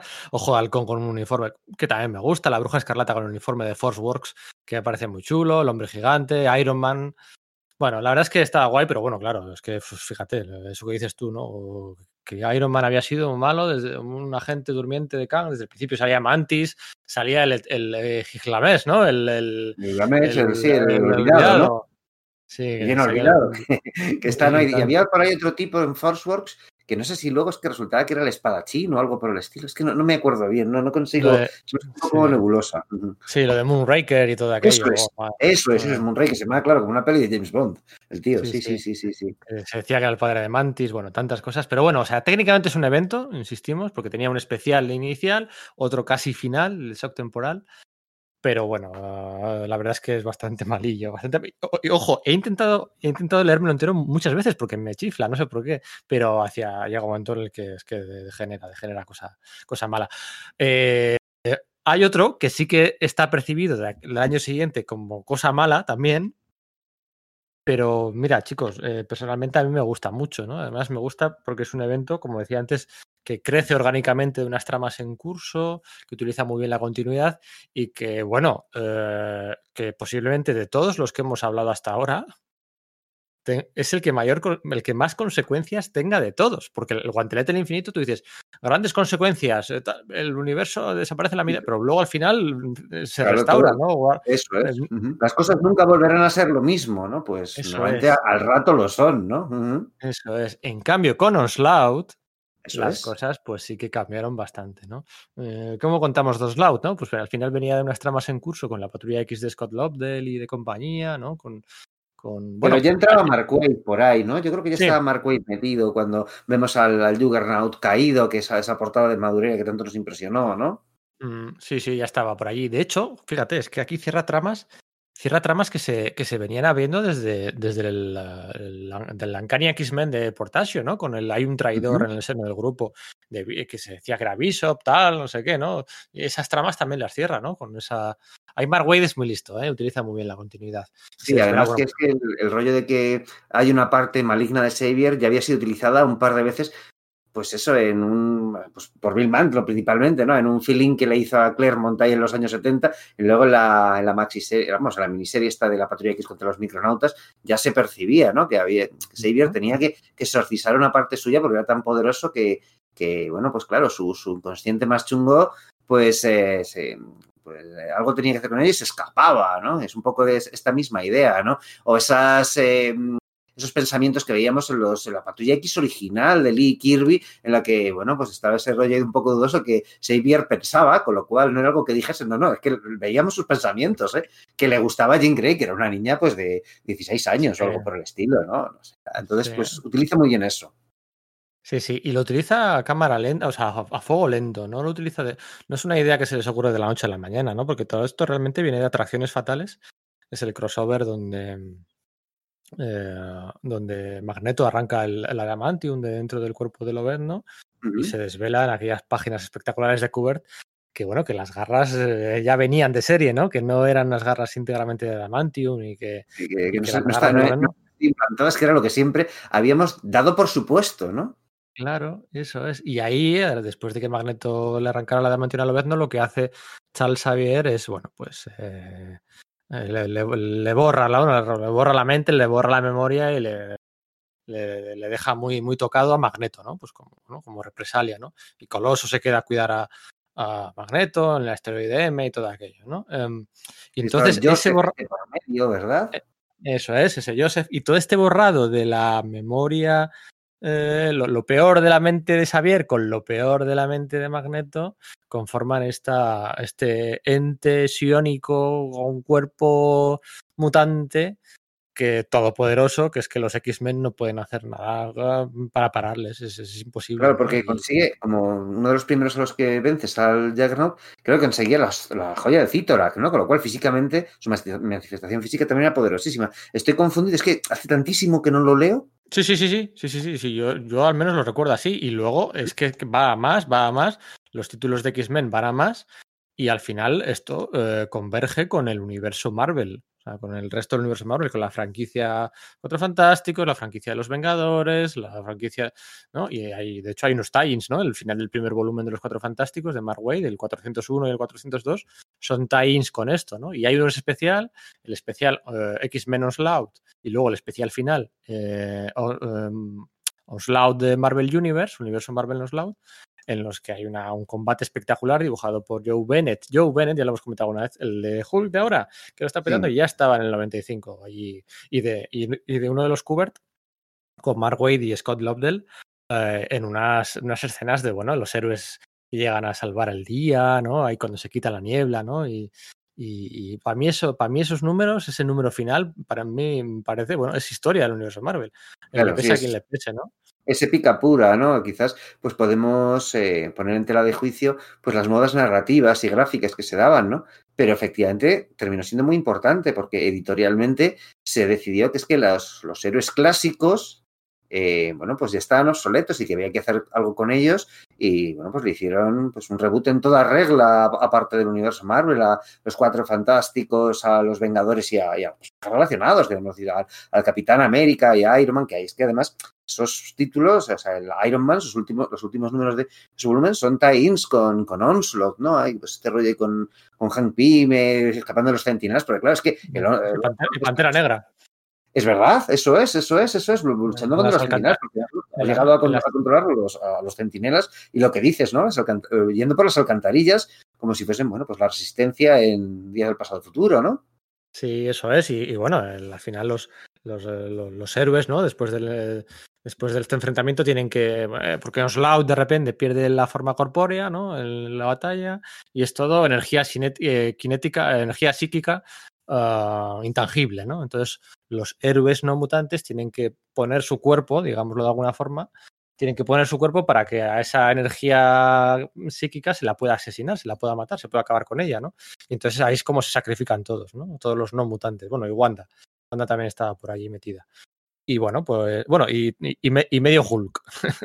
medio sí, Hulk. a Peter David se la, se la jugaron bastante, ¿no? Con, sí. le, le, le, lastraron mucho al, al, personaje, ¿no? Hizo cosas interesantes durante, ese, durante sí. ese tiempo en el que, bueno, pues los héroes Marvel habituados, habituales más su medio Hulk estuvieron en el universo de Hero Reborn, pues ya sabéis, esas reinvenciones de, de los mitos de los superhéroes clásicos por, bueno, pues esas estrellas emergentes de los años 90. Bueno, en ese momento no emergentes, consolidadas, qué narices, sea, que eran Jim Lee y, y Rob Life Y bueno, pues Peter David hizo alguna cosa interesante, tenía estaba ahí el, pues eso, eh, de Adalto dibujando y presentó a los Thunderbolts ahí.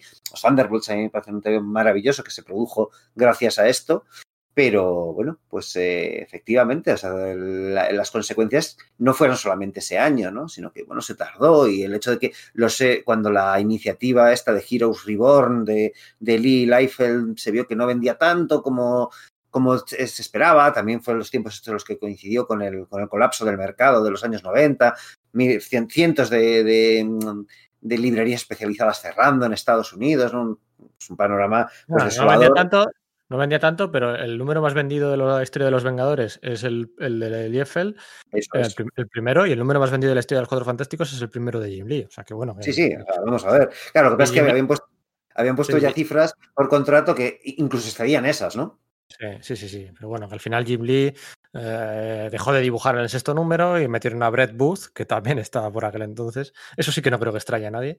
Eh, no. eh, y dibujó la segunda parte, ¿no? Y bueno, ya en la último, las últimas viñetas del, del especial este de Mar Marvel, eh, Universo Marvel de Oslout, ya hay una puerta abierta, ¿no? Ahí ya sale Franklin con esa esfera, ¿no? Con Watu y tal, y ahí se deja la puerta abierta, bueno, pues a una posible reentrée de los, de los héroes, ¿no? Y al final, pues sí, es lo que vienen usando, porque aquí se recrea de nuevo la contratierra. La contratierra, eh, ya hemos dicho antes que la primera la crea, la crea el alto evolucionador y la segunda que la crea, la crea Franklin Richards, que es donde habían estado realmente. Se llaman igual, pero no son la misma, ¿no? Que no, que no, la no son la misma.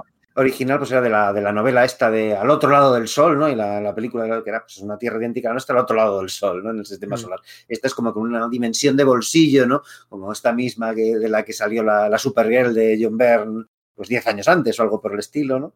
Pues, Sí. bueno, pues eso es lo que hay Franklin. Y claro, pues Franklin mismo es el catalizador de que cuando esta iniciativa no funcione, bueno, pues los héroes puedan, puedan volver al, al universo Marvel, pues más grandes que nunca, con pues un evento que, que fue, fue, guionizado por Peter David y, y, dibujado por Salvador La Roca, si mal no recuerdo, ¿no? Correcto, de hecho tuvo unos eh, números de crossover con las series de Hero Reborn al final. También uh -huh. por ahí aparecieron los Wildcats de Jim Lee, unas prácticas. No, defi una definición de amalgam con ellos, ¿no? Ahí con uh -huh. los Cuatro Fantásticos, sí. una cosa un poco extraña definición de noventerismo y como, bueno, pues no sé, yo creo que el duodécimo, trigésimo octavo, yo qué sé, vigésimo noveno intento del Doctor Muerte de hacerse con el poder sí. eh, más absoluto y esta vez era Thor el que le paraba los pies y bueno, y tanto Thor como, como el Doctor Extraño, perdón, como el Doctor Muerte eh, volvían luego de una forma distinta, ¿no? Al, es verdad, al... no recordaba eso, no recordaba que Thor tardó más en volver de, de Heroes Return, ¿no? Que sí que estuvo a tiempo para para inaugurar la colección de los Vengadores y demás, pero sí, sí, volvía, era, eh, tenía un poco un tema un poco distinto, es verdad, no, me había olvidado eso, fíjate. Sí, sí, sí, pero bueno, esta miniserie, que la de Peter David La Roca, podríamos considerarla evento, ¿no? Al fin y al cabo. Pues en realidad sí, afecta muy profundamente al universo Marvel, es restituirle a su, sí, su gracia bueno, original, ¿no? Y fueron nada, cuatro numeritos en el, en el fondo, ¿no? Uh, eh, pero bueno, es lo, es lo que había. Hablando de, hablando de cuatro numeritos, por aquel entonces también, a finales del año 98 o 99, eh, hablábamos al principio, ¿no? Decíamos que el primer gran evento Marvel había sido el, primer Contest of Champions y decíamos que, bueno, el Contest of Champions 2, que también iba a ser una miniserie, pues ya eh, dentro del contexto lo que, una miniserie en los 80 era un gran evento y una miniserie de cuatro números en el 99 pues ya no era un, un, evento, ¿no? Y por aquel entonces, pues bueno, aquí cronológicamente quien quiera situar Contest of Champions 2 con, con aquellas peleas entre los New Warriors y los Slingers y Gambito y Ojo de Halcón y Pícara y Carol Danvers eh, y Kitty Pryde utilizados por Chris Claremont otra vez. Pues bueno, Eso es, claro, que, que era... En su momento sí que tuvo una mínima proyección porque era, bueno, pues la vuelta de, de Chris a... Mm a Marvel, ¿no? Que bueno, ya está cogiendo cosas de la Patrulla X y a Juan Barranco, ¿no? Sí, eso es. Cuando Oscar Jiménez se hacía pasar por, por, un seudónimo, ¿no? Por Juan Barranco, luego se supo que, que era él. Eh, pero bueno, tanto Heroes Reborn como Contest of Champions 2, eh, bueno, pues incidencia menor, pero Slout, que aquí no se ha vuelto a reeditar, ya tocará, supongo, en algún momento. Eh, pero Slout, o sea, a nivel de repercusiones en esta lista, posiblemente si cojamos toda la lista de los eventos de los que hemos hablado, eh, pues no sé, pues igual es no, más que Secret Wars, más que el guantelete del infinito, porque se restaura todo al final. De hecho, es Nebula la que restaura a la población claro. eh, de la galaxia, no es Warlock, es Nebula. Eh, no sé, más que Tormenta Galáctica, más que todos, eh, seguramente. Sí, es que es, es eso, la primera Secret Wars igual se puede decir, no, bueno, pero es que Spider-Man consiguió el traje negro, eso tenía proyección hasta, bueno, pues hasta hoy por hoy, ¿no? Porque acabó siendo derivando en la creación de Venom, ¿no? O Kitty Pride y, y Coloso pues rompieron, ¿no? Sí, bueno, pues luego han vuelto, no sé, no me parece que sean de tanto calado como las que hubo realmente en, en Onslaught y fueron pues, eso, pues profundas y duraron tiempo. Es decir, bueno, pues un año, dos, sí, bueno, pero es que el recuperarse de Hero Return y, el, en realidad ese, esa tabula rasa que les dio para poder relanzarse con fuerza, pues oye, ahí está, ¿no? Pues claro, es que tú, o sea, desde el punto de vista de, claro, no de lector de cómics, pero desde el punto de vista de ciudadano del universo Marvel, el peor día de la historia eh, del universo Marvel desde dentro, o sea, como cronista, ¿no? El peor día de la historia del universo Marvel es, el día de Slout. Fíjate, eso sería una gran historia para que contase Phil Sheldon, ¿no? Si un día Carlos Bassi aquí el Exos toman nota de esto, que sepáis que lo oísteis aquí primero. eso es, pero bueno, épica pura noventera, pero épica pura, ¿eh? Y, personajes bien escritos y todo. Bueno, al final estaba allí Mark Waid. Por mucho que alguna vez le he leído que se arrepiente un poquillo de su etapa mutante, sobre todo al principio. Pero bueno, em, y con esto llegamos al año, al año 2000. Em, sí, y eh, bueno. No pues recuerdo si. Pues tenemos eh, máxima seguridad, ¿no? Maximum security, ¿no? Por, decir algo. Que sí, que también tenemos aquellos del octavo día, era. Eh, estos de. que era un crossover de, los de los Vengadores con, con Pérez y Basiek y tal, de tipos mm. consiguiendo poderes similares a los del Juggernaut y tal, pero... Sí, esos, fueron los números justo después de Ultron ilimitado, ¿no? Porque al final aquí pasa una cosa, ¿no? Y es que aquí, aquí de verdad Marvel eh, metió todo el fuego en el asador, ¿no? Toda la carne en el asador, perdón, mm, con proyectos y, miniseries de los Vengadores, ¿no? Porque al final, hasta la llegada de Ultron ilimitado, los números 19 al 22, tú estás leyendo Los Vengadores y dices, vale, guay, ¿no? O sea, un 7, un 8, un 7, un 8. Pero ni, ni es vergonzoso, ni, ni, pero ni tampoco es un, sobresaliente esa etapa, ¿no? No es, digamos, no es ¡guau! grandiosa, ¿no?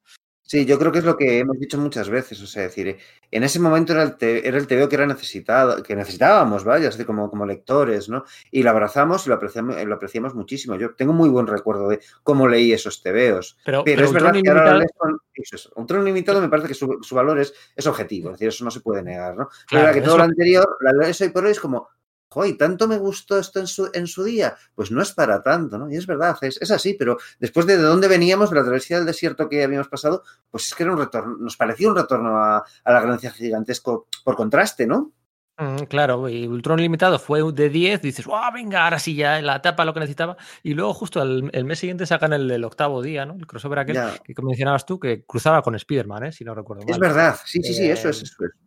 Y no, otra vez bajaba, bajaba la nota. Pero claro, hablando de Vengadores, eh, estoy cayendo ahora, ¿no? Ponía yo el ejemplo este, ¿no? El de, el de, Jóvenes Vengadores, la cruzada de los niños, ¿no? Donde se restaura Wanda, se la redimide, se explica que que bueno, pues que como la fuerza Fénix, ¿no? Que tenía la fuerza vital dentro, que, en desesperación por haber perdido a sus hijos acude al Doctor Muerte, se medio enamoran y, como que está controlada cuando, cuando se produce el, el, X-Men Disassemble, ¿no? El caos de las muertes de la visión, de, Ojo de Halcón y todo, como que estaba controlada mentalmente.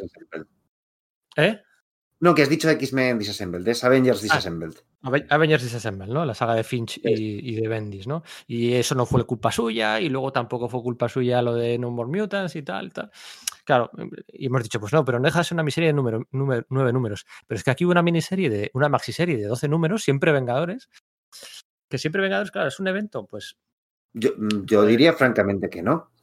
Mm, claro, es una maxiserie autocontenida que sí que tiene implicaciones en, bueno, pues en la escabechina que prepara Ican, que se carga a los bichejos aquellos señores del tiempo. Ya, pero es eh, que básicamente los creí, por mucho que me gusta ese TV, y me gusta mucho, ojo, es verdad que los, los pasajes en los que Basiek se pone hiper expositivo se me hacen duros, ¿no? Pero bueno, pues oye, pues tiene, tiene su valor, ¿no? De, algún modo. Pero básicamente simplemente que se pone a engrasar, eh, pues eso, engranajes de, de la continuidad Marvel, de la continuidad de los Vengadores, chico, pues igual tampoco era necesario eh, mm. engrasar, ¿no? Me parece que es un esfuerzo muy meritorio y lo del nivel gráfico de Avengers eh, Forever es, bueno, pues o sea, una barbaridad, o sea, Pacheco y, Merino, pues uno de los, de los, momentos más dulces creativamente que han tenido. Eh, mm. Tienen momentos de una épica formidable, pero evento, ¿no? ¿Dónde se ven las repercusiones de Avengers Forever? Sí, bueno, eh, hombre, se ve algo en el que vamos a hablar ahora. Lo que ves es que Janice Bell va a ser el Capitán Marvel, pero eso hubiese sucedido de forma independiente, ¿no? Sí, eh, al final es que Marvel por aquel entonces eh, apostaba por muchos eh, proyectos y miniseries o maxiseries de los Vengadores, ¿no? Acuérdate del Avengers Infinity de Roger Stern y Sean Chen, ¿no? Con, ¿Verdad? Que aquí no se publicó en su día. Eso es. Eh, el de Celestial, Celestial, Quest de Steven L. Hart y Jorge Santamaría, que se ha acabado publicando como 20 años después aquí en España. Ese era el que decía. Sí, sí, sí, me he confundido, es verdad. Sí, el otro, sí se publicó. El otro sí, el, Infinity sí, porque fueron cuatro números. Con mm. Fotón, Quasar. La verdad que era una alineación chula. Era con eh, Dragón Lunar, Thor, Quasar o Quasar. Fotón, Tigra, que no sé muy bien qué pintaba Tigra en el espacio, y no sé si había alguien más. Eh, luego Star Fox, Star Fox creo que se les unía en algún momento. Eh, pero el de Celestial Quest, que era otra miniserie más que hay de los Vengadores, no es un evento, ¿eh? Pero podría haberlo sido tranquilamente, porque estaba, eh, estaba ah, la Bruja Escarlata, la Visión, se reúnen con Mantis, con el hijo de Mantis que aparece por allí, Quoy, ¿no? Por primera vez, ya crecidito, adolescente. fíjate el año pasado lo que ha pasado con eso, ¿no? Claro, en, ¿no? En Empire han retomado temas de, de, aquella miniserie. Se enfrentaban a Thanos, que era el gran villano de, de aquel este, que bueno, se enfrentaban con, con, um, con Mentor. Estaba Star por ahí. Es la, eh, se, acostaban, la visión y Mantis se acostaban por primera vez aquí en, en, en, aquellos números. Se acostaban los dos. Había escenas en, de ellos en la nave espacial ahí acostados. Claro, pues en ese momento eh, eh, seguían sin estar juntos, Visión y Bruja Escarlata, ¿verdad? Eso es, porque estaba ya con, con Wonder Man y tal, y no sé qué. Es cuando uh, los Vengadores de. Esta miniserie es de Englehart, ¿eh? No, pero bueno, es. Englehart, Roger Stern, Busiek, todo queda en casa, ese, ese, espíritu clásico. Pero bueno, es que había ahí una destrucción mega multiversal de la muerte, el universo se apagaban todas las estrellas, un cataclismo cósmico. Creo que aquí por primera vez, corrígeme que, si, me, no me, si me equivoco, tú como starlinista que eres, creo que es la primera vez en esta miniserie en Celestial Quest que la muerte le hablaba a Thanos. Yo creo que no lo había, no había sucedido antes. Por lo menos no soy capaz de recordarlo. Si, si eso ha sucedido, ha de ser en algún número que, pues, pues que no he leído, que no, que no sea propio de. Starling. Pues aquí pasaba eso por primera vez y eran ocho números. Yo me los compré en Estados Unidos, ¿eh? que estaba por ahí en, en, aquel verano, y guapísimos. Y lo que decía, eh, Avengers Infinity, Siempre Vengadores, Celestial Quest, eh, un especial que hubo de Alquema y de Ultron y tal, era como le daban a la franquicia de Vengadores muchos, muchos eventos, muchas miniseries. Y al final, al final del todo, al final, al final del todo, al final del siglo, se sacaron de la manga el Maximum Security, el máxima seguridad. Que, Eso es. Bueno, eh, cuenta tú tu impresión y luego comento yo una cosa, una reflexión. Pues es que, no sé, yo creo que en ese momento yo ya sentía que estaba un poco agotada. Es decir, el, o sea, como que se había agotado muy rápido la, esa trayectoria de los Vengadores que tanto eh, nos había prometido, ¿no? Porque tenías ahí ese tema de, bueno, pues las distintas fuerzas galácticas, qué, pasa con la Tierra, lo de montar el campo de, bueno, la prisión galáctica global, Ego por ahí, el usagente. No sé, ¿eh? a mí no, no mi interés. Yo creo que de hecho fue el momento en el que dejé de leer las, regularmente la serie de los Vengadores. No sé, no. Vi que que la, el, la, historia de fondo era ambiciosa, en el sentido de que, bueno, pues claro, pues eh, proyectaba a toda la, toda la población Marvel eso, de algún modo. Eso, eso, es un poco lo que quería contar yo. Sobre el papel, ¿Sí? tiene el argumento, la premisa, tiene todos los elementos para que a mí me mole. O sea, eh, la idea, el brainstorming que se hace, ¿no? Venga, vamos a hacer una miniserie de cuatro números en la que mmm, se ponga de relieve como los acontecimientos recientes de la humanidad uh, de los humanos han, eh, han, estado trastocando el trastocando el, el, el equilibrio de poder del cosmos, ¿no? Como, claro. como, como, ¿no? Desde ya, desde, bueno, la guerra Kree Skrull ya es, y Rick Jones ya es historia pasada, pero luego, pues eso, Kang, que se cargan los señores del tiempo ahí en, en Siempre Vengadores. El profesor Xavier, que tenía por aquel entonces una cuadrilla de mini Skrulls, la que recorría la galaxia, también estaba como eh, metiendo mano en todos los lados los Vengadores Infinitos estos se cruzan con la eternidad. Eh, eh, no sé, como que te pones bueno, a pensar... Y toda la mirada de, de, de, héroes cósmicos que provienen de la Tierra, ¿no? Que luego te pones a leer Aniquilación y dices, pues está Iquasar, está Innova, está Star ¿cuánta gente sale de... Star no era sí. parte del universo Marvel entonces, ¿no? Pero que entiendes que los... Es que, bueno, era un poco también la, bueno, pues ya había pasado 10 años antes en, en, DC con invasión, ¿no? Esa era un poco la premisa de invasión, de que las razas atrás dicen, oye, ¿qué, ¿qué, narices pasa con la Tierra, ¿no? Pues en un rollo un poco similar. Era, caía un poco por su peso que algo así acabase sucediendo, ¿no?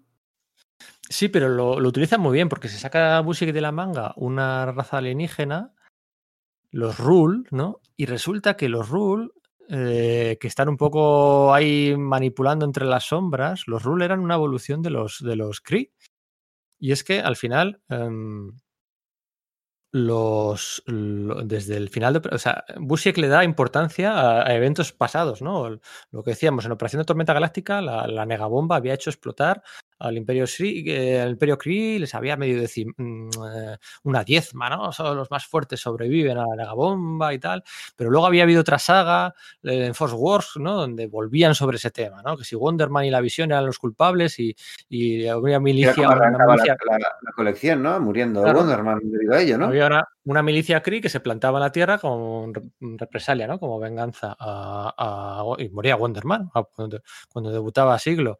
Pero luego hubo otro crossover el, al principio del primer año de Vengadores, el de Vive como un crío muere, en el que ¿Sí? Busiek vuelve a recuperar ese tema de los Kree de los Kree, hasta que aquí los planta como unos, una nueva especie que desde las sombras está intentando pues, acabar con la humanidad. Y hay como una especie de consejo intergaláctico súper guapo, que tienen un sistema de, ju de, de, juicios en el que todos tienen que ponerse de acuerdo. Lilandra intenta no juzgar a la Tierra, pero bueno, al final eh, es inevitable, ¿no? Es inevitable que juzguen a la Tierra y la convierte. Entonces, el, castigo eh, que las razas intergalácticas imponen a la Tierra es la convierte en una cárcel interespacial, ¿no? Y, y, todas las razas, todos los prisioneros galácticos los mandan a la Tierra, ¿no? Y entonces, menudo pollo en la Tierra, ¿no? Y además mandan a Ego, el planeta viviente. Y luego eh, reaparece por ahí el usagente con todo el resquemor hacia los Vengadores. Sí, Son claro, en, en, la acera de enfrente estaban siendo la, los, la JLA de, de, de, Morrison, con ese tipo de historias más grandes que la vida, ¿no? Y dices, joder, aquí claro, claro está pasando, va a pasar también en los Vengadores, pero no, no fluye tan bien, ¿no? No tiene esa magia, yo creo, ¿no? Claro, por eso, y tú dices, joder, Estela Plateada intentando contener en su cuerpo a Ego, que, y al final no puede, y entonces utilizan a Quasar y tal. No sé, de verdad no sé qué falla los diálogos, el dibujo de Jerry Orway quizás, mm, bueno. Sí, yo creo que no, a mí Orway me encanta, ¿eh? además estos días he estado releyendo algunos números de All Star Squadron de los 80, es que no, no puedo más que manifestar cuánto me gusta ese señor, eh, cómo dibuja ese señor, ¿no? Pero es cierto que aquí no, no, no acaba de dar, no, no, no, funciona bien. No era, no era el dibujante adecuado para esa historia, porque Ordway es muy, es muy buen dibujante, pero ya desde la segunda mitad de, de, los años 80 no tiene esa energía cruda de figuras enormes que te dan una impresión de que lo que está sucediendo es colosal, ¿no? Sino que narra bien, pues eso, pues cosas más pequeñas, no sé cómo decirte. Sí, sí, sí. Entonces, todo tenía pinta de funcionar bien. Yo creo que en la cabeza de, de Busiek, como se dice, ¿no? En su cabeza era espectacular. Pero no acaba de funcionar. Y eso que, por ejemplo, los, los tie-ins están súper integrados. Les dejan libertad absoluta a los tie-ins si quieren unirse, si no quieren unirse. Es pivotal para muchos de ellos. Yo me acuerdo aquí a, los Thunderbolts, es muy importante para Meteorito. Este tie-in, el de Bishop, el de.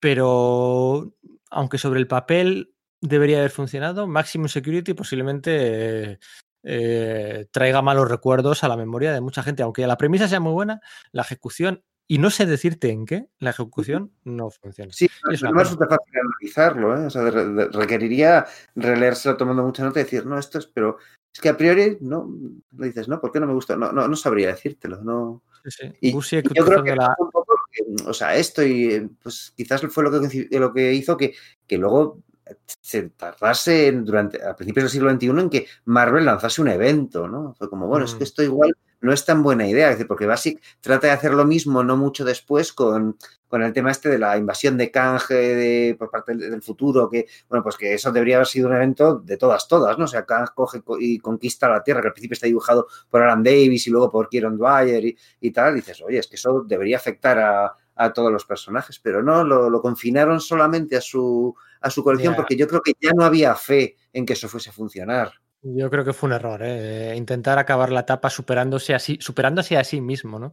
Ya había hecho una gran historia de Kang y de Immortus en Siempre Vengadores, y ese final tan alargado de una saga de 16 números, yo creo que le penalizó. Sobre todo lo que penalizó a todo esto fue el, eh, cómo quedaron eclipsados por el universo Ultimate. ¿eh? Ya estamos en el, el máximo security, empieza en el siglo XX finales del año 2000, pero ya acaba en el siglo XXI. ¿vale? Es un evento bisagra entre los dos siglos. Y aquí, como decías tú, yo que cuando yo dijo no más eventos, no más resurrecciones, que aquello de no más resurrecciones, pues le jodió a Morrison, ¿no? Porque, porque justo acababa de morir, lo decíamos antes, ¿no? Que Scott Lobdell había cargado, se había cargado a, a Coloso para, para solucionar la subtrama del virus del legado. Y, y Morrison, Claremont, que también mata gente cuando empieza con Streaking X-Men pensando que lo podría resucitar poco después, ¿no? Ya, eh, sí, no, pero fue, eh, Love le mata a Coloso y entonces Grant Morrison, que quería utilizar a Coloso con su formación de los, de los X-Men, sí. eran Cíclope, eh, Mafrost, Jean Grey, eh, la bestia, lo vendo, y Coloso. De hecho, es que sin Coloso son muy poquitos, son solo, son solo uno, dos. Pero tres, yo cuatro, tenía cinco. la idea, y corrígeme si me equivoco, que, que, lo que pasó, digamos que lo que ganamos a cambio es que eh, eh, eh, Morrison quería utilizar a, Coloso y al no poder dijo, bueno, pues voy a utilizar a Emma Frost y voy a hacer la mutación esta. Eso es.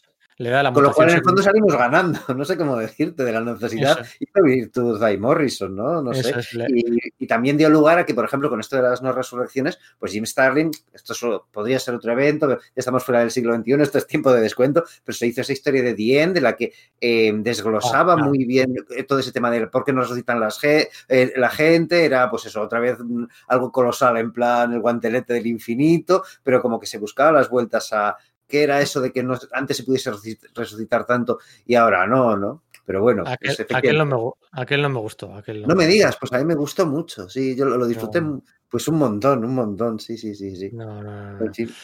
Eh, pero bueno, sí, lo de las no, resur no, no, resurrecciones, de hecho lo que decías, a Claremont le jodió, ¿no? Stream X-Men había matado a Mariposa Mental porque pensaba resucitarla y le dice y le dice que Sada que ya no puede, ¿no? Y encima la bestia se, se, la, que, se la roba a Morrison, ¿no? Y, porque la bestia está en los dos primeros números, en los tres primeros, y luego desaparece. Entonces se queda... No pasa nada, Morrison crea salvavidas. Sí, eh, Claremont. No, pero ya la había creado, ¿eh? Sí, sí. Y Claremont ya la había creado en los X-Men previos, acuérdate. Es verdad. Sí, joder, lo había Sí, sí, sí, sí, sí tienes razón. Con la hermana, y la hermana muere y no llega, no llega a Extreme X-Men viva, yo creo. Eh, pero bueno, esto ya es Batalla Digress, esto ya son divagaciones. Nos quedamos en Maximum Security como el último evento del siglo del siglo XX, ¿no? La línea Ultimate iba a eclipsar por completo a una. iba a demostrar una nueva forma de hacer eventos. Y pues lo cierto es que Marvel pues no volvería a hacer un evento como tal pues no sé, ¿qué decimos? Eh, la Secret War en singular que mencionábamos antes, podríamos decir que es el primer evento del siglo del siglo XXI o cuál dirías tú que es así como yo como tal eh, total absolutamente claro diría que dinastía de M no porque Secret War aunque luego es importante en su momento fue muy autocontenida no luego resulta que todas esas cosas Bendis las utiliza, posteriormente no tienen gran importancia, pero momento en que se publica, yo creo que no fue tan importante. O sea, fue importante porque a mí me gustó, vamos, a que me gustó el, el, TV en sí mismo, pero no creo que tuviese una gran repercusión en el resto sí. de la línea de cómics, ¿no? Sí, tienes, tienes razón. De hecho, yo creo que no encaja cronológicamente eh, con alguna cosilla. No recuerdo ahora si algo de The Pulse o con algo de Daredevil, no me acuerdo bien. Creo que no encajaba. Era chulo, ¿eh? Con la, la, el, el, golpe, el golpe aquel que recibía Luke Cage, ese rayo que recibía, que le dejaba todo, todo chungo, sí, todo. Mm. Pero sí, es cierto que posiblemente no se pueda considerar. Eh, yo, Dien tampoco lo considero como un evento. Claro, pero eso lo, eh, es verdad. O sea, lo de Dien lo he dicho un poco así, porque sobre el papel debería serlo, porque implica lo más gordo y profundo del universo Marvel, pero como de nuevo es un reboot de estos, pero al final nadie, nadie se entera. Y eso ni es evento ni narices, porque además no tiene repercusiones luego. O sea, no tiene tallas ni nada. Pero sí, si sí, ponemos a Dinastía de M, a House of M, como el primer evento del siglo XXI, podríamos hacer otro podcast del siglo XXI. Lo que pasa sí, que bueno. yo creo que vamos a desgranar, por ejemplo, Íñigo que quiere hacer un podcast de Civil War, tú claro. comentaste que querías hacer un podcast de toda la saga de Aniquilación. Entonces, claro, mm. para no repetirnos, yo creo que es mejor dejar esto aquí y no hacer el podcast de eventos del siglo XXI. ¿no? Um, pero Dinastía de M es del año 2005. 2005. Entonces hay cinco, cuatro o cinco años del siglo XXI en los que Marvel, pues la Marvel de Joe Quesada y Bill Gemas no hacía eventos porque, bueno, eran unas formas distintas. No se puede hacer eventos, no se puede resucitar gente, no se puede enseñar gente fumando en los TVOs y no se puede. Pues bueno, eran era otros tiempos. Así que hasta aquí hemos llegado.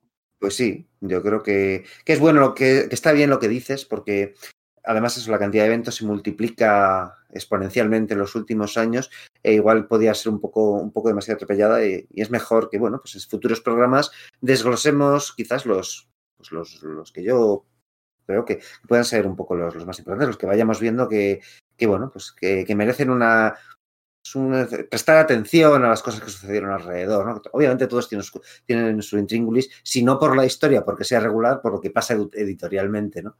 Pero sí, probablemente sea mejor idea, sí. Pues muy bien. Está aquí mirando un poco las notas que he ido apuntando mientras hablábamos y, y habremos hablado pues, de unos 30 eventos más o menos, ¿no? Eventos crossover, está, no sé qué. Pero al final lo que está claro es que hemos hecho un repaso a 30, 35 años de la historia Marvel de, de aquella manera, ¿no? Eh, pues aunque alguno podríamos dedicarle algún podcast a Trilogía del Infinito o Inferno algún día, no lo sé, eh, o Secret Wars, ¿no? Que Íñigo también quiere hacer uno y Enrique quieren hacer de Secret Wars. Sí. Pues el resto eh, solo pueden encontrar su espacio su espacio aquí, ¿no? No creo que hagamos nunca un evento del factor terminus o de... No, no, no, no, no sé, no me veo con ello. No. De momento, claro, luego a saber, ¿no? Que el otro día Íñigo comentó que en el factor terminus era donde había una relación fundamental sobre, sobre el hombre máquina, que ahí me, me, flipa, pero no creo que eso justifique que, que hagamos, que, bueno, pues que quizás esa gana, por lo menos de aquí a corto plazo, ¿verdad? Bueno, pues nada, eh, Sergio, nos despedimos por hoy y la semana que viene no hay podcast elegido, así que eh, bueno, hay que, hay que pensar algo y rápido. Nos estrujaremos las, las meninges para ver qué, qué pueden sacar. Bueno, pues un saludo a todos los oyentes y un saludo, Pedro. Un saludo, chao, chao.